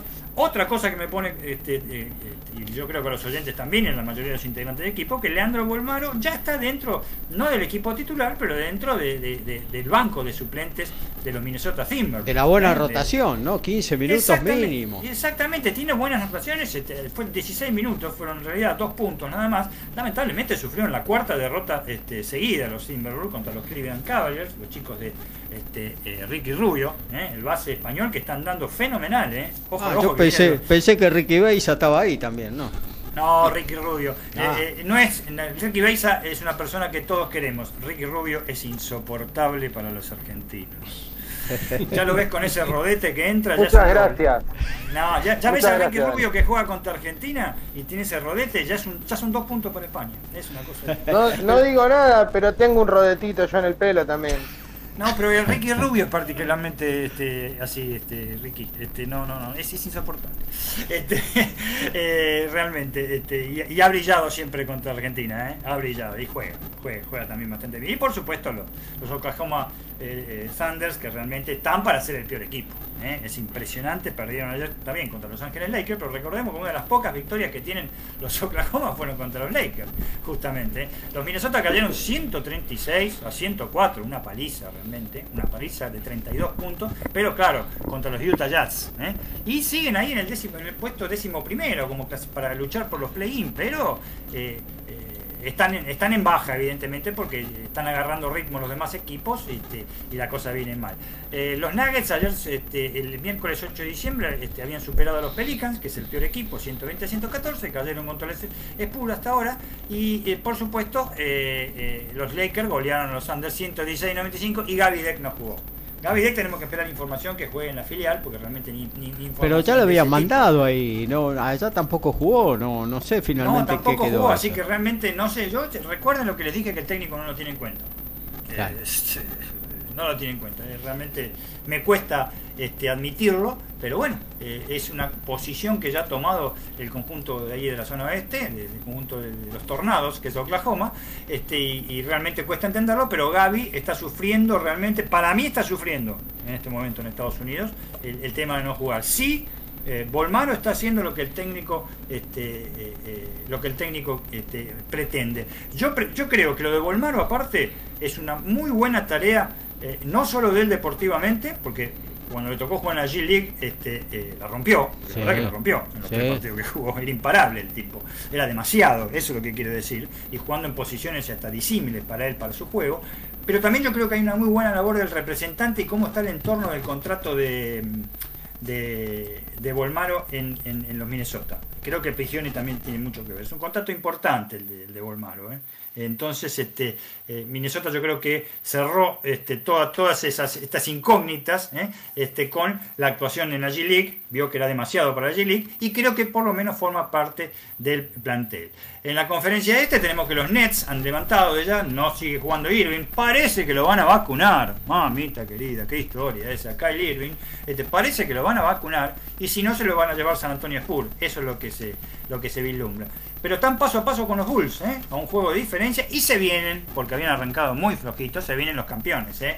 En Milwaukee Bucks ya está este, en tercer lugar, han levantado a Teto Compu, han levantado varios y está ahí nomás. Y por lo tanto, y la conferencia oeste, la cosa también muy clara. Eh, ¿Por qué? Porque hay dos eh, conjuntos que están primero, que son los Warriors y los Suns. ¿eh? 21 ganados y 4 perdidos los dos, tiene una diferencia de gol a Verage el equipo de, de- de Oakland. Y tercero están los Jazz, cuarto los, los Grizzlies y los Nuggets están octavos, han bajado mucho, siguen dentro de lo que entrarían hasta ahora en los juegos, como los Mavericks, en un nivel este, realmente insólito, y por supuesto la cola para los Pelicans y los Thunder que están ahí, ¿eh? están 14 los Thunder también. La conferencia es lamentable, es el antepenúltimo equipo de la conferencia.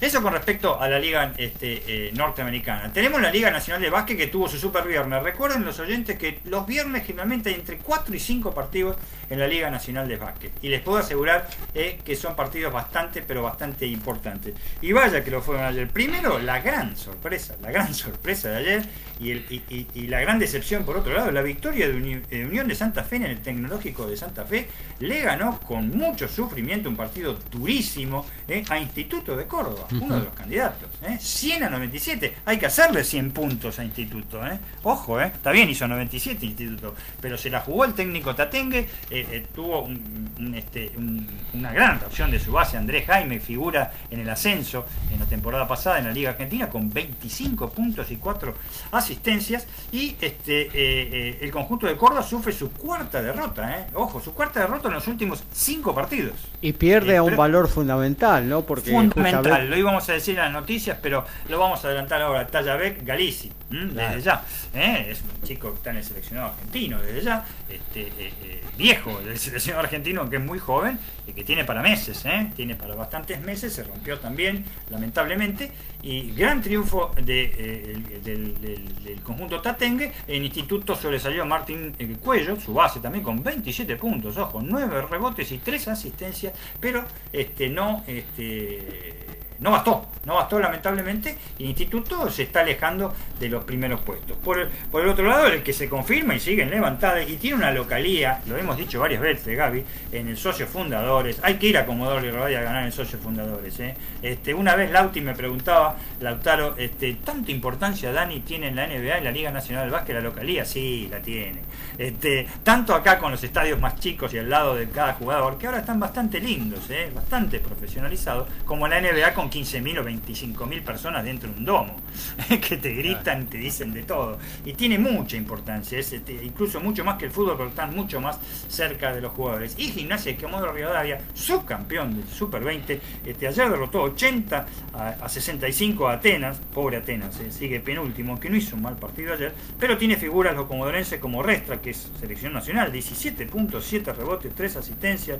Diego Romero, el hermano de Chiquito Romero. ¿Eh? El, subcampeón del mundo con Argentina en fútbol, este, con 8 puntos, que tiene una altura, tiene 2 metros 08. Este, eh, Elliot, el ex jugador de San Lorenzo Almagro, con 17 puntos. Y realmente eh, eh, Ginés y Comodoro Rivadavia, aparte de la localidad, tiene un muy buen equipo. Overa Tenis Club en el cuarto partido derrotó a un disminuido Ferro 91-75. Ferro estaba segundo, había ganado los cuatro últimos partidos y perdió los dos últimos porque se lesionaron dos jugadores fundamentales, Barizani este, y Aulet, y este, realmente eh, este, eh, está en baja, eh, venía muy bien. Y por lo pronto hay que decir que hay una novedad. Hay una novedad en Vicente López, ganó Platense. Ganó Platense, ya se encamara para, para disputar un, un desempate seguramente. Platense, para no descender, iba a ganar seguro. Platense derrotó a la Unión 79 a 75 con una gran actuación de Felipe Spay con 20 puntos y Bernardini con 9 puntos. Las posiciones en esta Tuvo una noche ideal Platense, porque ganó en fútbol y ganó en básquet. Ganó en fútbol, nada más ni nada menos que a Vélez Ángel, ¿no? Que ganó. Claro. Y, este, y, y- y obtuvo su primer triunfo en la ciudad de Vicente López. Los muchachos se fueron de la cancha, eh, se jugó en Platense, ¿no? Platense y Vélez. eh, Sí, señor. Bueno, se corrieron ahí, se fueron al gimnasio de, de Vicente López porque es hincha de fútbol. Vos reconocés cuando es hincha de básquet o hincha de fútbol. Es hincha de fútbol. Este, ahí estaban los muchachos alentando y un 79 a 75 para la primera victoria. Señores, esto en la Liga Nacional de Básquet que está muy parejo. Quimsa de Santiago del Estero con 8 partidos jugados, 7 y 1. Boca con 6 y 2 en segundo lugar. San Martín de Corrientes también 6 y 2. Gimnasia de Comodoro Rivadavia cuarto con 5 y 2. Ferro que tiene 10 partidos jugados, ¿eh? muchos partidos, 7 ganados, 3 perdidos, San Lorenzo con 6 que cayó en la semana con Hispanoamericano 5 y 3, e Instituto en el séptimo lugar con 10 partidos jugados, 6 ganados y 4 perdidos. Los 4 perdidos fueron prácticamente en los últimos este, 8 días, es increíble, ¿no? También le pasaron factura con la cantidad de este, partidos este, seguidos y fue una gira que hizo. ¿eh? Vamos a ver cuando el instituto sea local y posiblemente se recupere. El último es Platense, a pesar de su triunfo, y igual que Atenas, pero Atenas lo aventaja en, en- en- en- en goles a veras. Eh, se está por reanudar ahora el, encuentro en, regatas, entre regatas de corriente olímpico. Eh, recordemos que ganan los correntinos 50-45 para tratar este, de subir de su eh, decimoquinto puesto. En este momento uno de los equipos mejores reforzados. Bueno, tenemos después va- varias noticias que las iremos dando a medida que pase el tiempo, pero desde ya decir, este, por, por lo pronto vamos a adelantar una, que es este, eh, el Super 8 de eh, la Liga Argentina. Si bien lo habíamos dicho eh, el otro día, en este caso tenemos que decir que se definieron exactamente los partidos y los horarios. Lo decimos este, rápidamente. Eh, eh, el cuarto de final, los cuartos de final que serán el jueves 16 de diciembre, Independiente de Oliva, Córdoba, la revelación contra Estudiantes de Concordia en Ferrocarril Oeste a las 6 y media de la tarde, misma hora para San Isidro de San Francisco, Córdoba contra Deportivo Vietman en San Lorenzo de Almagro, la misma hora para Central de Series de Santa Fe contra de Básquet, pero en Boca Junior, y a las 21 horas Salta Básquet contra Gimnasia y Grima de la Plata también en Boca. Lo distintivo, y para finalizar, que los partidos que se jueguen en Cancha de Ferro y San Lorenzo serán previos a partidos que haga Ferrocarril Oeste contra este, Hispanoamericano y San Lorenzo contra Chelo. Pagás una entrada y te ves dos partidos de básquet dos de los cuales van a ser este cuarto de final de un torneo Super 20. Muy, pero muy buena decisión.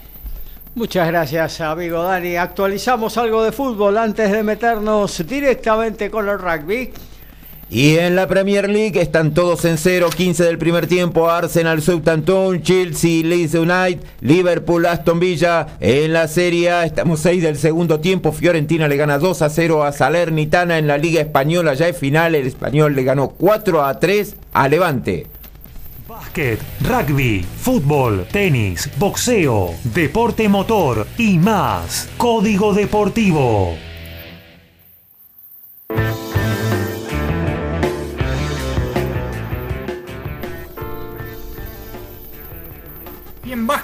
Seguimos con la pelota anaranjada, más o menos lo adelantamos, pero ahora en, detalle. Mala para Instituto. vez Galicis deberá ser operado.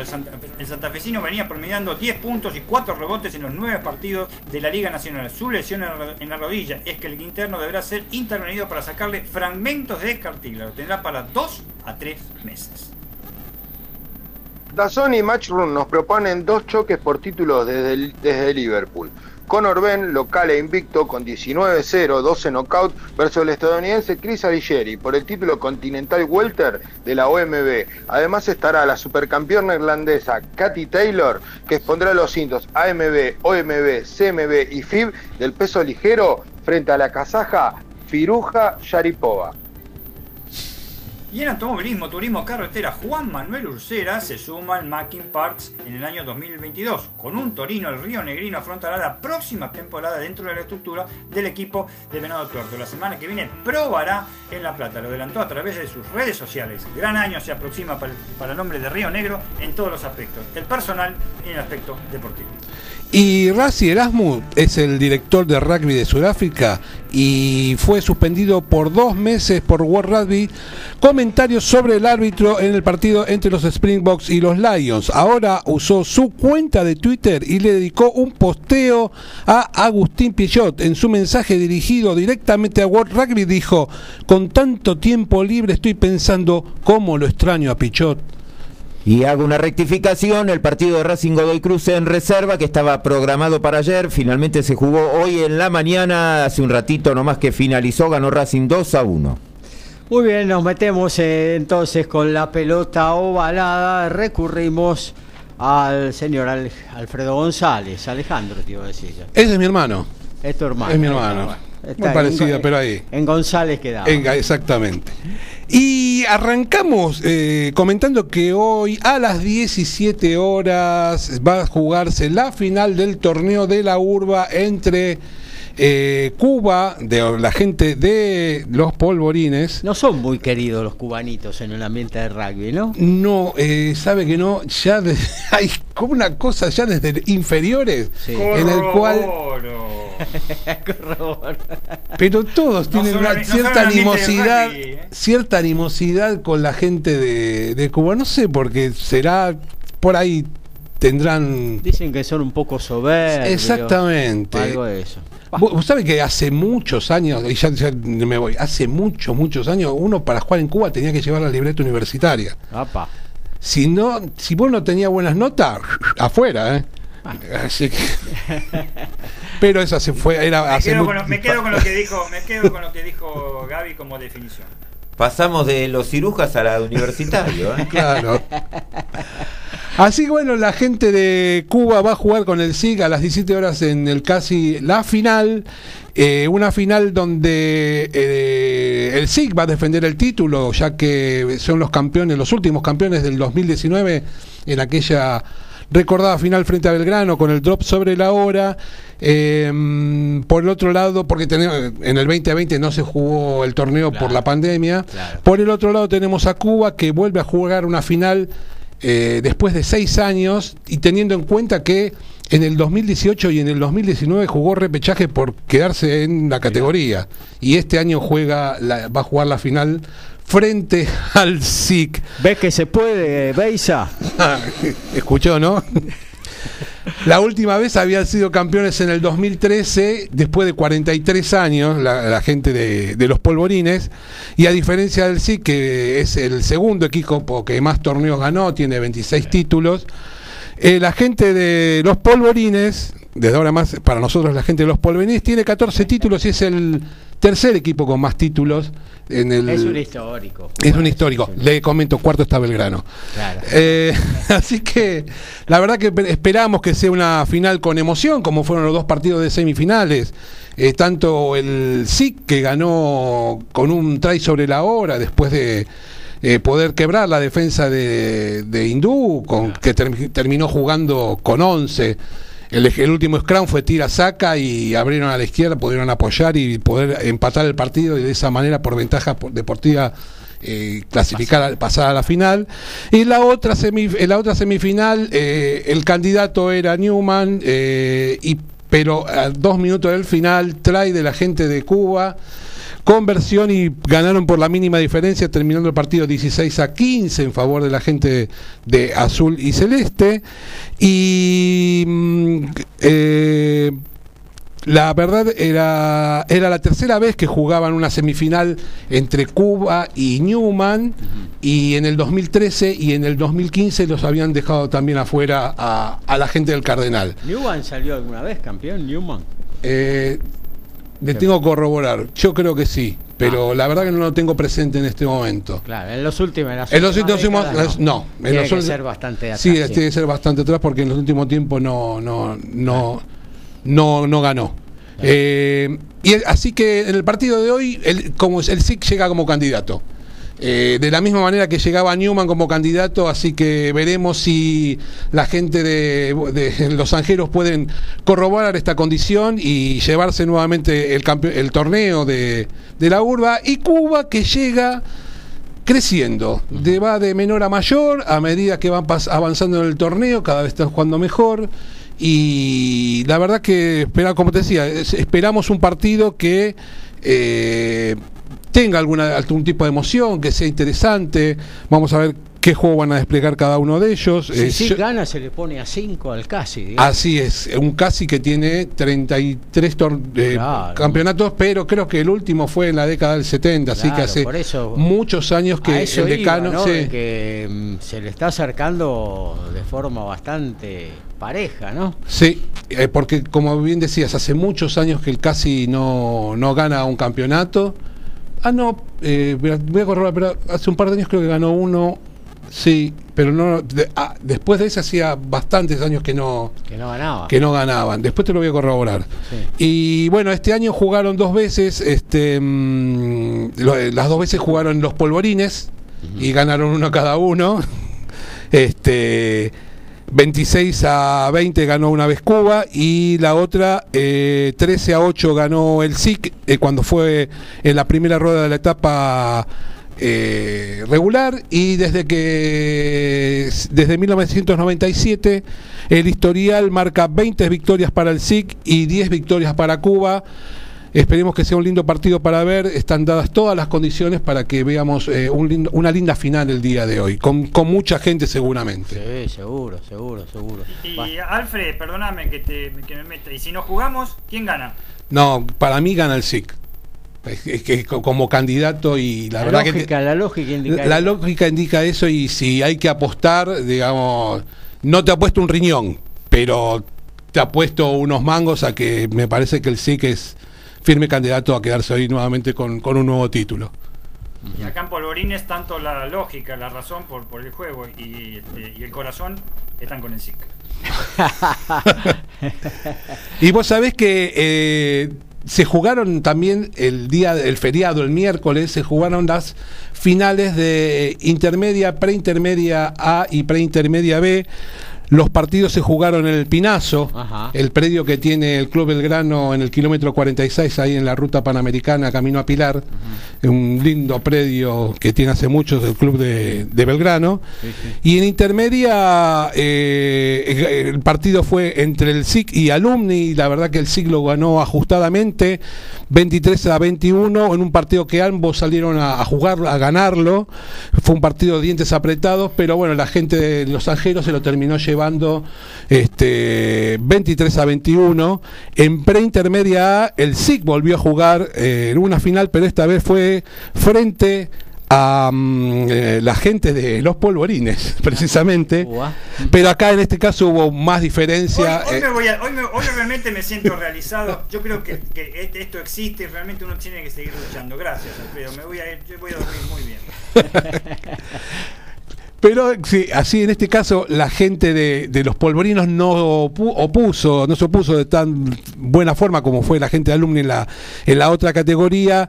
Y la verdad que jugaron los dos en principio muy defensivo, pero muchas imprecisiones en la gente de Villa de, Villa de Mayo, iba a decir, de los polvorines, muchas imprecisiones en la gente de Villa de los polvorines, así que eh, en el segundo tiempo, en un partido que hubo más de... eh, El subconsciente traiciona, Sí. Porque Villa de Mayo Claro, toda la vida. claro. Un partido que se puso más dinámico en el segundo tiempo, pero la verdad que el resultado lo favoreció ampliamente a la gente del SIC, que terminó ganando 29 a 5. Y en preintermedia B, otra vez el SIC puso en la cancha, sí, eh, puso la final otro equipo en la cancha, pero esta vez perdieron. Ah, bueno. Perdieron con Belgrano este, 18 a 15 en una definición de película, ya que el partido había terminado en 15 y con un drop de oro en tiempo suplementario la gente del Marrón terminó llevándose el campeonato de preintermedia B. Y hablábamos en el comienzo de Marcos Moneta. Sí. Y la verdad que fue elegido como el mejor jugador del año de Seven según la World Rugby Awards. Este, estaba en una terna de cuatro, una cosa rara, y finalmente el argentino fue el ganador, así que de esta manera es el primer lo, lo hizo la AFA, la terna de cuatro, ¿no? una terna de cuatro, o sea, más o menos. Sabe que sí, no es una cosa que. Hay veces que World Rugby tiene esas cosas que son hijo directo de la AFA. Faltaba, faltaba. Triángulo de cuatro lados. Al- es una cosa Una, increíble. cir- una circunferencia con cuatro Sí. esquinas. una cosa de- Así se que. puede hablar serio en este programa. No, no, la cosa de loco. A mí me encanta, es hermoso. Así que es el primer jugador argentino. Ojo, y para, para terminar para terminar y dejarlo que continúe Alfredo con Sí. el rugby, eh, pero en serio, y no por, por, por, por decir de los polvorines. Pero es una zona esta, la noroeste, que nuclea una gran cantidad de clubes de rugby. Es impresionante. Sí, sí, está lleno. Este, este, está lleno, Tortuguitas, este, Pilar, este, bueno. De hecho, para ir a casi- eh, Para ir a casi todos los clubes de rugby hay que agarrar Panamericana. Olvídate. Boulogne. Sí, este, hay tenés en el sur tenés cuatro. Benavides Sí, también. sí, impresionante, impresionante la cantidad de, de Eh, clubes todos en la zona norte. Olivos, ahí. Es, Mm. es que exceptuando a Belgrano, creo que es el único en capital, me parece, ¿no? Belgrano es el único en capital. Hay, hay- está Daom, hay algunos más, pero de los sí, pero en el sur tenés eh, Pucará, un par de clubes más, pero la, más. la gran mayoría, no sé, el 80-90% está en la zona norte. Mm. Así que, como le decíamos, que Marcos Moneta es el primer jugador argentino en llevarse un premio de esta envergadura. Nunca un jugador argentino fue destacado como mejor jugador del año. Sí, en el 2004 Lucio Fleming había sido, estuvo en una terna. No sabemos una terna si de tres o de cuatro, Claro. pero este no. En este caso, el, el jugador argentino no fue. Creo que era un cuarteto de siete. Así que el jugador formado en San Andrés hizo historia para recordar algunos hechos que destacados de, argentinos en estos premios. En el 2017 Joaquín Tuculet fue condecorado con el mejor try del año en un try a Inglaterra en la ventana de junio de ese año. Y recordamos que Marco Moneta este año fue convocado para jugar en Barbarians. Este, un año que no va a olvidar, ya que tuvo condecoraciones, fue convocado para jugar en, los- en el equipo eh, por invitación más importante del mundo. Así que recordamos que a principios del 2021 en Madrid este, apoyó nueve tries que fue pieza clave para el Seven de Los Ángeles 2020 y que en este 2021 obtuvo seis títulos, el sudamericano de Chile, dos de Madrid y dos en Dubái, y además fue bronce en Tokio y ahora en el Seven de la semana pasada también fue bronce en Dubái. Bueno, perfecto. Entonces, hasta ahí lo de rugby. Realmente una gran noticia lo de Marcos Moneta, un jugador que tiene un futuro enorme. Ya está, obviamente, militando en Europa y bueno, va a tener mucho y buen recorrido eh, con la camiseta de los Pumas, seguramente. Actualizamos eh, fútbol y luego básquetbol para meternos en el próximo espacio del 89 de Código Deportivo. Y hay final en la Premier. Manchester City le ganó 1 a 0 al Wolverhampton. Arsenal le gana 2 a 0 al Southampton. Hay gol del Leeds. Rafinha de penal. El equipo de Marcelo Bielsa de visitante le está ganando en 28 del primer tiempo al líder Chelsea 1 a 0. Liverpool igual a 0 a 0 ante el Aston Villa. Fiorentina eh, está ganándole 2 a 0 en 21 del segundo tiempo a Salernitana. En la Liga Española en 13 del primer tiempo a la vez y Getafe están 0 a 0. Y restando 4 minutos 43 segundos para finalizar el tercer cuarto en Corrientes, regatas de esa provincia le gana 62 a 58 al Olímpico de la banda en un, hasta ahora señores, partidazo, palo y palo. Gabriel Giachero y Dream Team hacen Código Deportivo.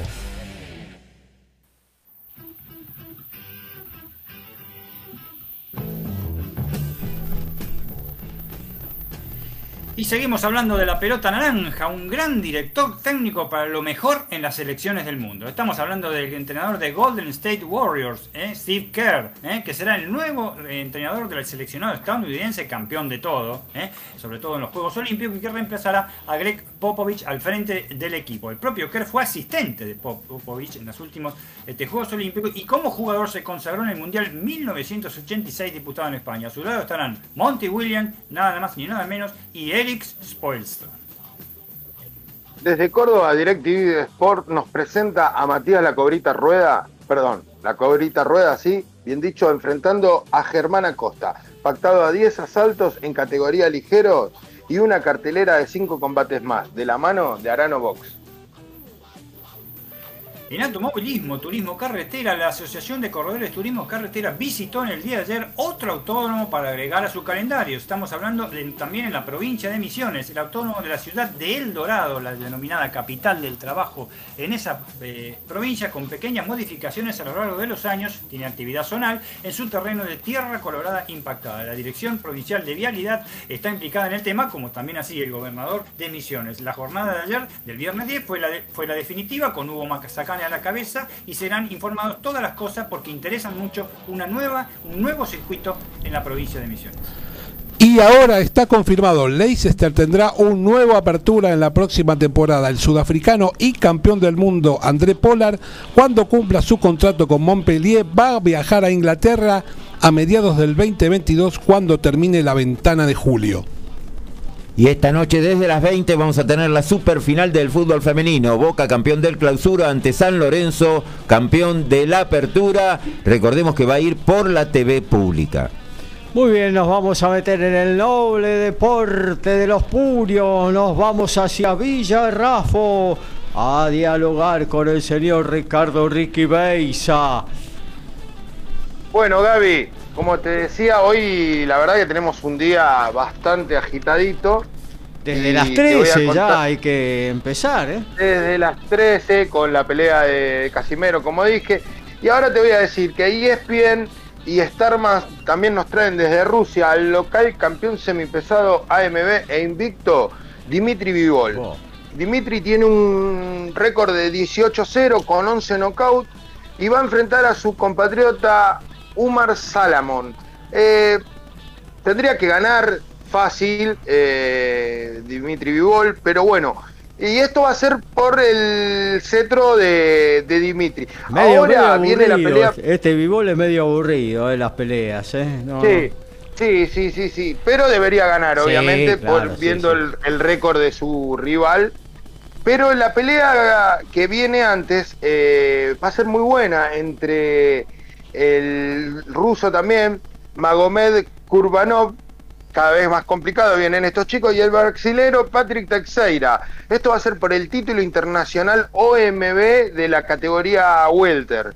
Eh, la verdad que es linda para mirar la velada esta porque Teixeira, recordemos, fue rival de, de Brian Castaño y, y va a ser interesante mirarla porque puede llegar a tener una chance nuevamente si gana este título, ¿no? Eh, así que, claro, esperando la unificación entre Charlo y, y Castaño. Castaño que parece ser que se está hablando, que está bastante avanzado, pero no termina de definirse todavía. No, el tema es que, lo, para hacerlo cortito, el tema es que Charlo quiere pelear en enero o en febrero y Castaño quiere pelear desde marzo en adelante. Claro. Eh, Charlo se puso a entrenar ni bien terminó y Castaño no, esa es la diferencia que hay. Claro. Eh, bueno, esta noche Teis Sport nos presenta una gala internacional desde Catamarca con tres títulos regionales. Eh, lo voy a hacer rapidito. Va a estar Pablo el Pacman Corso Sí. versus el colombiano Carlos Galván por el título Fedelatín eh, Supermedio AMB, que está vacante. Eso va a ser el fondo. Después van a pelear José Sansón Rosa, que a mí me encanta, eh, versus Walter Rivero de Bolivia. Esto va a ser por el cinto ligero latino CMB. Y además va a estar eh, Gabriel Corso, el terrible, el hermano del Pac-Man. Va a enfrentar a Martín Ruiz por el cinturón welter de la AMB Fedebol. Hace rato que no pelea Eh, Musculito. Sí, sí, sí, sí, sí, sí. vea, no me haga reír, que tengo un montón, Gaby, por favor.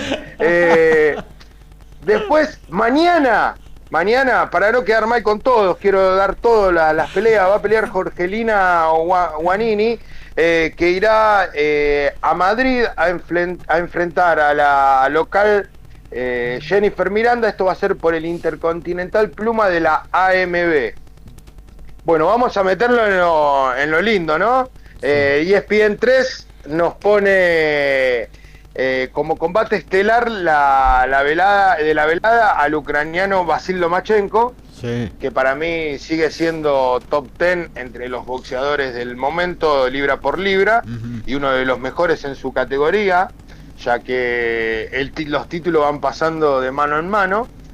Eh, va a enfrentar al, al ganés eh, Richard Colmey. Tuvieron una muy agradable conferencia, un muy agradable careo. La verdad que este, este fin de semana se dio algo muy lindo entre los boxeadores. Nada de esas payasadas de empujones y arañazos que se, que se dan algunos. ¿Que pelea Eh, Gallardo esto- no? ¿Cómo? ¿Peleaba Gallardo no? No, no, no, no, no. No, por los fue algo del teléfono. Ah, Ah, por los arañazos. Yo pensé que algún sonido raro hubo. No. Eh, no, linda pelea esa la de la de Gallardo con, con Abondancieri. Así que, bueno, esto va a estar pactado a 12 rounds desde el MGM Grand de, la, de Nueva York.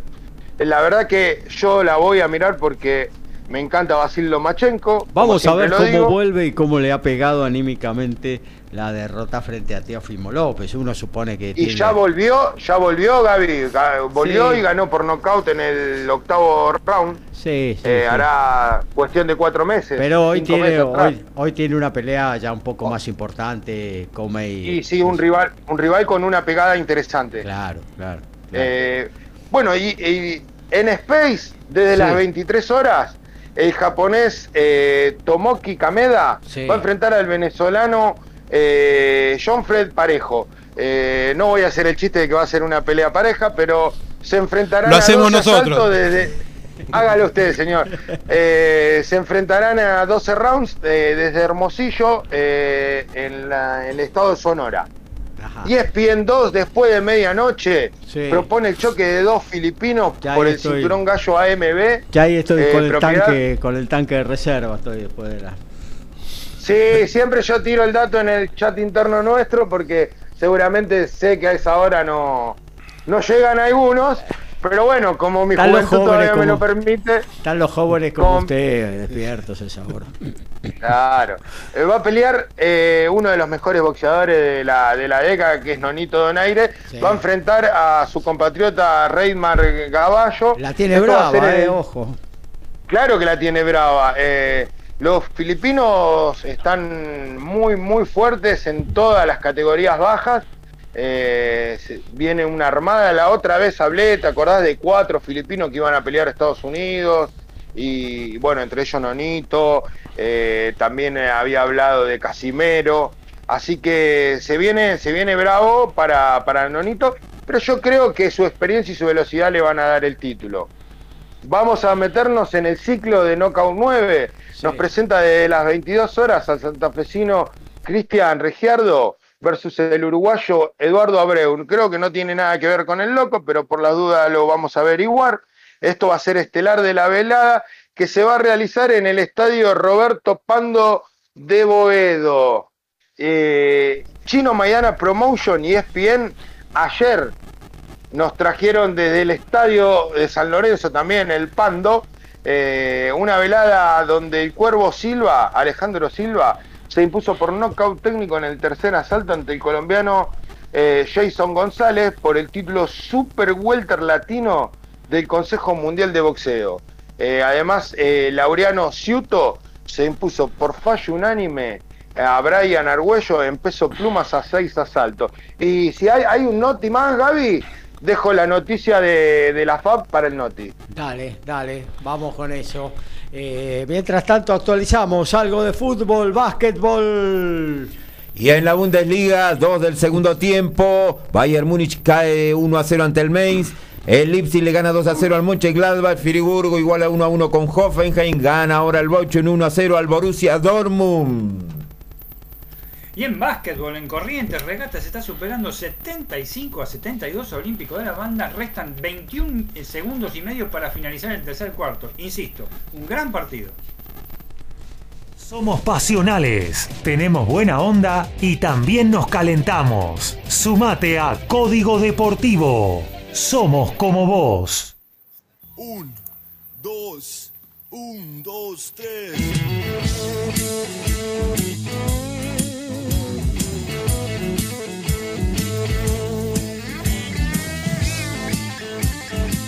En el automovilismo tenemos noticias que a veces no son agradables, pero hay que darlas, porque se nos fue un grande, se fue un grande de la IndyCar, la Indy Liger en la actualidad en los Estados Unidos. A los och- A los 82 años de edad falleció Al Unser, una de las leyendas de la Indy 500 y ganador en cuatro ocasiones de las 500 millas de Indianápolis, murió como consecuencia de una larga enfermedad. Fue el único que con 47 años en el año no- 1987 ganó la última de las cuatro ediciones que, que- que triunfó con las 500 millas de Indianápolis. La leyenda del automovilismo estadounidense suma 39 triunfos y luego sus contemporáneos este, eh, cayó a Aggie, Aggie Foyt, Mario Andretti y Michael Andretti. 98 eh, podios y 140 eh, tops, pole position. Además, fue ganador de la única carrera disputada en Argentina, Rafaela 300 Indy, el 28 de febrero de 1971. En el estadio de la FAB, Abraham Bournarrigo se impuso por nocaut técnico en el cuarto asalto a Ezequiel Maderna por el sudamericano supermedio, mientras que Víctor Hugo Exner venció en fallo unánime a Ramón Monzón Lovera en un combate con caídas de ambas partes, en lo que fue una gran velada en la federación. Y en básquetbol comenzó la American Champions, la BSLA, el principal torneo continental americano, y en Brasil, en el famoso Maraca Isiño, Flamengo dejó a Boca con las manos vacías en el debut, le ganó incuestionablemente por 22 puntos 88 a 66. Oliviña fue la figura con 18 puntos y 11 rebotes en los Cariocas, mientras que Leonel Shandon no fue en el conjunto argentino, el base argentino, con 13 puntos. También debutó victorioso Kimsan en Ciudades, también en la BSLA derro- derrotó angustiosamente, aunque sacó 10 puntos, 81 a 71 a Nacional de Montevideo, que estuvo casi todo el tiempo en ventaja. Y los equipos del mundo se siguen nutriendo de sudafricanos. Vincent Koch, campeón del mundo, y Pilar Derecho es nuevo refuerzo de Wasps, dejando Saracens cuando termine la temporada. Ahora tiene un 3 de clase mundial con 31 test match con los Springboks. Y por el torneo complementación de la B Metropolitana, mañana 17 horas en Agronomía, Comunicaciones recibe a Cañuelas, 19-10 en Escalada, Talleres y la Guay Urquiza. En la primera D, por la final van a jugar mañana, partido de ida 17 horas, Centro Español recibiendo a Puerto Nuevo y El lunes 21 horas, primer partido final, Argentino de Merlo recibe a Ituzaingó. Nos metemos en lo que tiene que ver con el automovilismo. Se viene la apasionante definición de la Fórmula 1. Clasificaron en Abu Dhabi, en el circuito de Jazz Marina. Y bueno, de eso nos va a hablar y de mucho más Daniel Medina. ¿no? Antes, antes de Daniel Medina, tenemos que obviamente leer el mensaje ineludible de siempre, el de nuestro ya amigo Daniel de Villa Taisei. Sigo festejando el campeonato de Ford pero me parece que ahora va a festejar Hamilton. Saludos a los periodistas de Código Deportivo. Muchas gracias, Dani. Abrazo grande, gracias por estar siempre. Y ahora sí, a los polvorines con Medina. Por supuesto, bueno, sigue festejando el amigo Dani. Me parece muy Sí, bien, sí. ¿eh? me parece muy bien porque cualquiera de los dos que hubiera ganado, ya hice mis apreciaciones yo el miércoles pasado, era de la marca del óvalo. Así que el óvalo ha sido bastante superior a, a otros, otros como Josito Di Palma también que han ganado este, y con dos victorias. ¿eh? Este, fíjese que entre los este, Ford tuvieron, en dos Ford nada más, que Mariano Werner y Josito Di Palma tuvieron seis victorias. Así que imagínense, no, es- no es poca cosa, casi el 50%, es el 50% de las carreras, un poco casi el 50% de las carreras en el año. Claro. Así que felicitaciones para Dani. Y sí, bueno, adivinen, por supuesto, se cae de maduro lo que voy a hablar. Desde ya, que es el Gran Premio de Abu Dhabi, la carrera final de la Fórmula 1, de la cual todo el mundo está pendiente para el día de mañana. Recuerden, por favor, los, los, los- oyentes, que para verlas por televisión, esto va a ser por una cadena exclusiva de televisión, lo vamos a decir en la agenda final, pero que va a ser en el horario normal como si fuera en Europa. ¿eh? Claro. Porque este, va a ser a las 10 de la mañana. Este, es- eso es en las 4 de la- las, eh, las 13 horas horario este, eh, de la gente de los Emiratos Árabes Unidos, porque recordemos, y el año que viene vamos a estar hablando del Mundial en este momento, si no es la final o algo así, que es invierno, ca- prácticamente ahí en, eh, eh, en ese lugar del Medio Oriente, oscurece bastante temprano, eh, oscurece tipo 15 horas, más o menos 15.30, y los, lo, que se destacó siempre de la gente ahí de Abu Dhabi es empezar las carreras siempre en el atardecer, no en plena noche como Arabia o como se trató también en Qatar. Y a veces Shakir. Shakir también es este, a veces lo mismo, se empieza en el atardecer. O sea, tienen algo este, de luz solar, que es una cosa bastante difícil, sobre todo para manejar. A mí mucho no me gusta tener la luz solar y la luz de la noche que se van este, anticipando. Pero bueno, son grandes profesionales los que corren, los que van a correr mañana, los que corrieron hoy. Y realmente eh, se viene una definición apasionante. Contra todos los pronósticos, Sí. contra todos los pronósticos, o sea, eh, los- las flechas negras de, de Mercedes-Benz venían asesinando, ¿eh? venían en los entrenamientos, salvo el primero que ganó Verstappen con, con tiempo muy alto. Luego fueron ganando este, Lewis Hamilton sus este, entrenamiento del segundo entrenamiento del día de ayer, el primer entrenamiento del día de hoy, pero en la clasificación sobre el final, después de haber volado, después de haber volado Lewis Hamilton, ojo, eh, en la quali 1, en la quali 2, el británico este, eh, estuvo en, primera posición, pero en la quali 2 ya había un indicio de algo que podía pasar, porque le sacó nada más que 4 milésimas a Verstappen. Si viene la quali 2 y nosotros sabemos lo que es este Mercedes y sabemos aún más lo que es Hamilton, este, sabía- creíamos que en la tercera no iba a aplastar, pero iba a consolidar. No. Este, con eh, otro tipo de neumáticos, Max Verstappen se consagró de una vuelta eh, realmente espectacular. ¿eh? No es récord de Abu Dhabi, pero es una vuelta espectacular, un minuto 22 segundos, 109 centésimas, sobre Lewis Hamilton que salió segundo con el Mercedes. Pero ¿qué es lo que quiero destacar? ¿Saben lo que le quiero destacar? Que le sacó 354 centésimas. Es, es mu- es 371 este, milésimas. Claro. Es mucho. Es mucho para Hamilton. Estamos cerca del medio segundo. Fíjense que como gran sorpresa, y esto lo dije eh, cuando empezábamos, este, se metió en tercer lugar al final. Estaba siempre séptimo, octavo, sexto. Lando Norris con el McLaren Mercedes. ¿eh? Pero a cuánto? A casi un segundo, 822 milésimas. Cuarto Sergio Pérez con el Red Bull, que se metió a 838 milésimas. Este, y quinto Carlos Sainz, en gran actuación, ¿eh? estuvo en la Quali 2 y en la Quali 3 primero, durante, en la Quali 2 bastante tiempo primero y en la Quali 3 unos segundos primero a 883 eh, milésimas y sexto Valtteri Bottas, Valtteri Bottas a un segundo, a un segundo del tiempo de Max Verstappen y a eh, poquito menos de un segundo que el tiempo de su compañero de equipo, así que realmente no sé cómo lo va a ayudar este, a, a Lewis Hamilton eh, para obtener el campeonato. Pérez está un poco más cerca, Pérez estuvo muy cerca de quedar en la cual y tres afuera. ¿eh? Claro. Este, por un tema de tiempo, por un incidente que hubo este, este, eh, que tuvo eh, Mick Schumacher con Daniel Ricciardo. Este, en séptimo lugar se clasificó Charles Leclerc, octavo Yuki Tsunoda, siempre está ahí, ¿eh? el japonés ¿eh? de Alfa Tauri. Anda muy Noveno bien, Sí, noveno Esteban Ocon con el Alpine, gran evolución del Alpine. ¿eh? Este, décimo Daniel Ricciardo con, eh, Daniel Ricciardo con McLaren, ahí nomás porque tuvo que reparar el auto. Y décimo primero, lo digo, porque Fernando Alonso quedó afuera este, de la Quali 2 este, eh, eh, cuando terminó la Quali 2 por el tema de que salieron casi ocho autos juntos. Sa- Saben cómo estaba el español, ¿no? Este, este, o sea, decía malas palabras en, en cualquiera de los dialectos que hay en España y son muchos. ¿eh? ¡Gilipollas!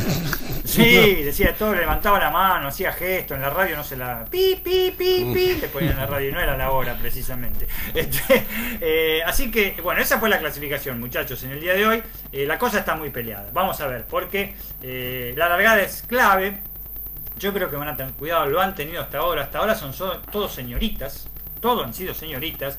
Hubo ya un incidente con Lewis Hamilton y que realmente se pasó por alto. ¿eh? Lewis Hamilton perjudicó en una vuelta, la otra vez lo había hecho con Mazepin la semana pasada, ahora per- perju- perjudicó en una vuelta a Mick Schumacher. Estamos hablando de Haas, ¿eh? para perjudicar a los Haas no necesitas mucho realmente, pero lo perjudicó. Y recordemos que está este, eh, eh, entre algodones el tema de Hamilton por todas las macanitas de ese tipo que se mandó en las últimas dos carreras. Una más habían dicho, y lo dijimos el miércoles pasado, lo, harían retroceder 10 puestos.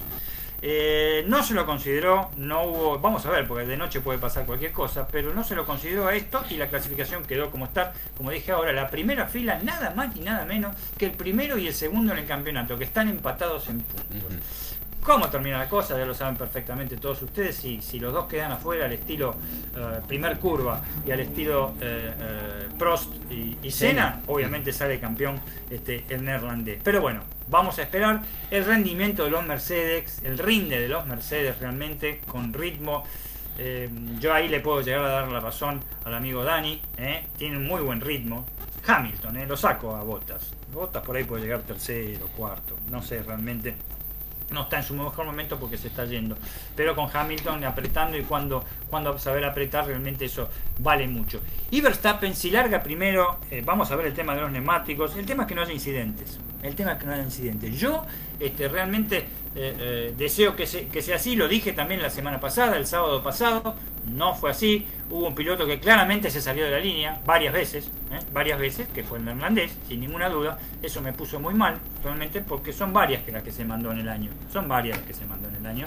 Este, y Hamilton por ahí hizo algunas, pero no tantas. La de Silverstone, que le adjudican a, a- a Hamilton, fue un llamado de atención y estaban los dos muy parejos en el momento que fue el accidente en esa curva tremenda de Silverstone. Pero las de Max Verstappen yo creo que fue- fueron muy, muy evidentes. Sobre todo en la última carrera, ¿no? Sobre todo en la última carrera con eso de, de frenar en un lugar muy... nada, lo dijimos el otro día, no en una chicana, en una curva lenta, frenó en un lugar que era una especie Dani. de curvón, sí.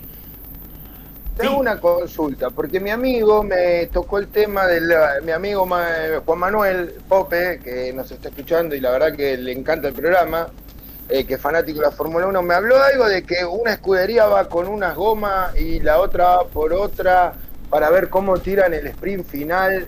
eh, y me entró esa duda, ¿no? ¿Cómo, ¿Cómo es que en una misma carrera tengan diferentes planes, eh, pero con, con los neumáticos, ¿no? Me, me resultó su- raro eso. No solo te va a resultar raro eso, sino te va a resultar raro también que dentro de una misma escudería dos pilotos tengan distintas este, estrategias con gomas. ¿Mm? Este, Hamilton puede tener distintas estrategias con, con, con Bottas, como Verstappen con Checo Pérez. El tema de las gomas es algo que yo para mí es inconcebible. Es un tema que en este momento varias carreras de la Fórmula 1, por no decir más del 50%, se ganan con el tema de neumáticos, cambio de neumáticos y paradas en boxes. Eh, es realmente increíble, pero es así. Cuando realmente la manera de conducir y la potencia de un motor tendrían que ser desequilibrantes. Sí, a favor de los neumáticos hay que decir que las velocidades de los autos ahora son terribles, ¿eh? son tremendas. Hablamos de Mazepin, Mazepin y Schumacher, pero Mazepin y Schumacher andan a 315, 306, 300, lo que sea también. Lo que pasa es que tienen otra puesta a punto. Y sí, este, las estrategias son distintas. Eh, por ejemplo, hoy este, eh, mm, Verstappen tuvo neumáticos amarillos este, y más, más, este, más blandos y, Ham- y Hamilton neumáticos este, rojos un poco más duros. Con ¿eh? eso tienen que largar mañana, ¿no? Con eso tienen que largar mañana, exactamente. Con eso tienen que largar mañana. Vamos a ver, para mí, la largada puede ser decisiva en el sentido que puede tratar de se va a tratar de disparar Verstappen. Van a tener que ser muy cautos en la primer curva. Porque esta vez no solo se los penalizan, sino que pueden quedar afuera los dos. Sí, Eh, sí. Pueden quedar afuera los dos eh, y las sanciones pueden ser tremendas. eh. Yo lo que quiero sintetizar que sea que el campeón no es que sea un campeón honesto, quieren ganar los dos. Me pa- parece bárbaro. ¿eh? Verstappen es el piloto que la gente quiere ganar para, para destronar una dinastía ¿eh? de, de, de Hamilton. Y Pero de Hamilton- Mercedes, ¿no? y de Mercedes, pero Hamilton es un pilotazo, es un pilotazo, es bueno, es bueno el tipo, no hay nada que hacerle. O sea, eh, mm, lo que yo quiero que el que salga campeón no sea campeón tramposo. El principal en estos momentos campeón que hay en la historia de la Fórmula 1, eh, que puede ser llegar a, su- a ser superado mañana por Lewis Hamilton, para mí es un campeón tramposo. ¿m? Michael Schumacher se cansó de hacer macana, se cansó de hacer macana, se cansó. Ayrton Senna fue otro gran campeón, tricampeón, con una tremenda velocidad. Iba corriendo arriba del auto Ayrton Senna. Era tremendo cómo manejaba todo. Era un campeón tramposo también. Lamentablemente, ¿eh? yo tengo que decirlo así. Que se ofenda el que se ofenda. Yo quiero que las cosas sean este, como deben ser. Con conducción o con potencia del auto. ¿eh? Que te saco una vuelta este, con dos vueltas porque mi auto es el mejor. Pero el tema de recurrir a cosas arteras como lo ha hecho el hepta campeón. Que no está en sus muy buenos momentos ahora Michael Schumacher, y lo ha hecho también Ayrton Senna, ¿eh? que lo que pasa es que resultaba simpático Senna, ese es el asunto, resultaba simpático, pero este, a pesar de que era un gran, un gran piloto, espero que esto eh, eh, está sintetizado para mí en lo que es Max Verstappen en este momento. Este, y no en Luis Hamilton, que para mí es un pilotazo en ese aspecto. Vamos a ver cómo se da todo. Yo les tiro ahora simplemente a ustedes, tres ahí o cuatro, los que quieran ahí este, en el estudio, me digan quién les parece que sale campeón mañana. Uh, está bravo, está bravo. Eh, Hay que jugar. Hamilton. Bien, Hamilton. bien, Ricky. Yo tiro el corazón Verstappen, el campeón es Hamilton. Bien. Yo paso. Vamos, Horacio, jugate. No, está bien que no sea este. este, Tre- este tres de Villarreal, cuatro. pero- Horacio, ¿Tres de cuatro entonces? Fangio. Horacio Pilatos. Horacio Bueno, Pilatos. Hamilton. Hamilton, decís, bueno. Dale. ¿Y Gaby? Y Gaby. yo, yo diría que Hamilton es el gran candidato, eh, pero bueno, veremos cómo, cómo es esto de, de los roces, ¿no? Porque la verdad que estuvo muy mala leche Verstappen y si, si hay un roce y quedan los dos afuera, el campeón es Verstappen, por más que, a no ser que, lo, que después en los escritorios lo, lo den como campeón a, a Hamilton con una sanción a Verstappen. La verdad que eh, está, está complicada esta definición, eh, es muy Bueno, apasionante. Por Hamilton, creo que la, la- la- la unanimidad es, es- es absoluta y la ha expresado también. Tiene, Dani. tiene más máquina Eh, también, Sí. tiene, está, creo que la máquina está por arriba sí. hoy. ¿eh? Tiene más ritmo, más rendimiento. Claro. Eh, yo me voy a jugar por Max Verstappen. No por deseo, sino porque creo que puede llegar a tener un as en la manga. Vamos a ver. Ajá. Hoy ya demostró un poquito, deshojó un poco la carta, pero lo que principal que si gana me gustaría que sea en buena forma. En buena forma, nada más que eso. Y quizás la lógica esté con Hamilton, pero bueno, yo soy medio, medio, medio este, apátrida en eso, este, voy siempre en contra de la corriente. Así que tenemos un 4 a 1 clarísimo para Hamilton, ¿eh? se hubiéramos hecho esa apuesta. Eso me puede decir Ricky después, cómo van esas apuestas, eso nunca me meto. Este, así que, este, eh, gente, una Dale. división apasionante. Recuerden que se define el TN también mañana a partir de las 10 de la mañana en el Vigicum. Este, te- se define un apasionante campeonato, sobre todo de la clase 2. Tal cual, hacemos separador y luego nos metemos en la agenda de todo lo que podés ver esta, este fin de semana eh, en el ámbito deportivo. Todos los deportes en un solo programa. Código Deportivo.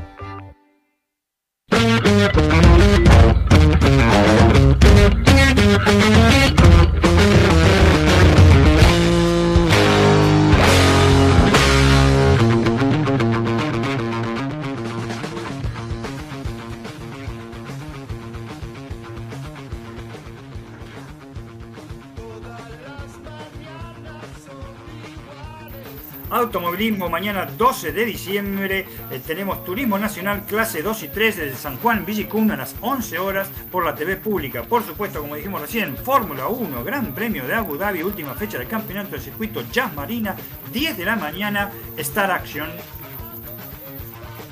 Bueno, preparen una hoja bastante grande. Sábado, desde las 13 horas, el inglés Paul Butter versus el ganés Joseph Akebo. Esto va a ser por el título OMB. Y Sonny Anderson versus Jason Mana. Eh, a las 14 horas, Star Más, va a estar el ruso Dimitri Vivol versus, su compatriota Umar Salomov. Y Magomed Kurbanov versus Patrick Teixeira. Son 15 horas el inglés Conor Ben versus Chris Aligeri y Katie Taylor versus Firuza Yaripova. Canal 9, 22 horas el santafesino Cristian Reyardo versus el uruguayo Eduardo Abreu. 23 horas E ESPN 3, Basil Lomachenko versus el ganés Richard Conmay. 23 horas DirecTV Sport, Matías La Cobrita Rueda versus Miguel el Zurdo Acosta.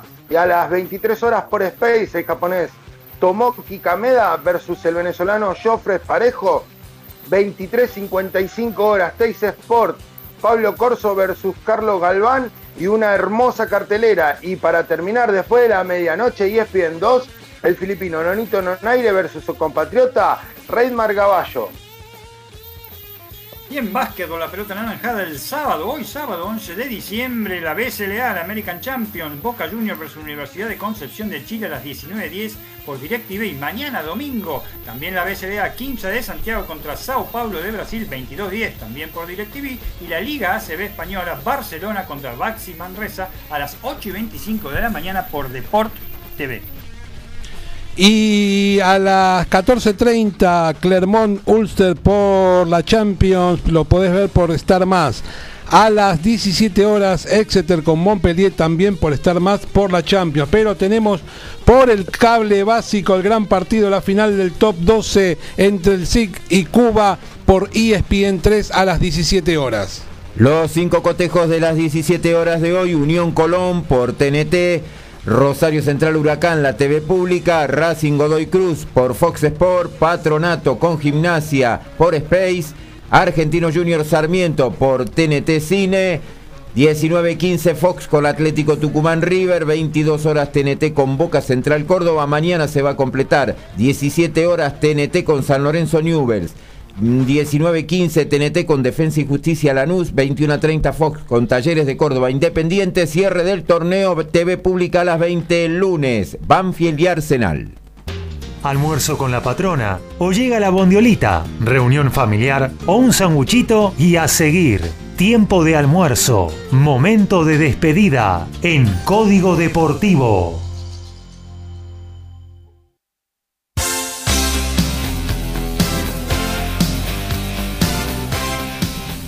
La popería está como loca con la actuación de Ricardo en el clip de los decadentes. Saludos a todos, nos dice Pope.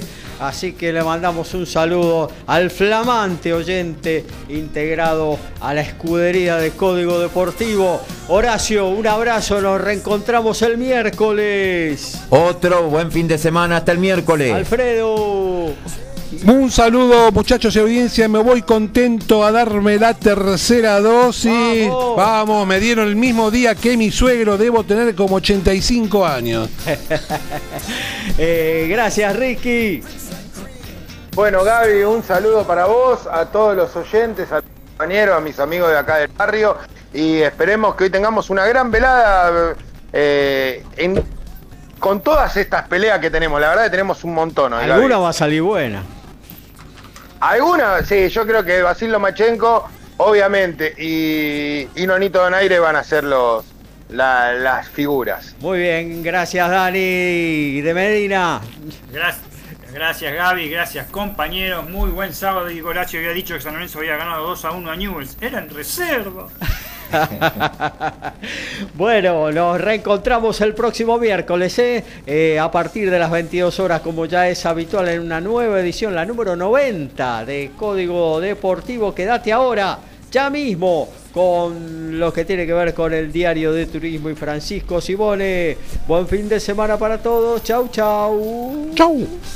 Power of love.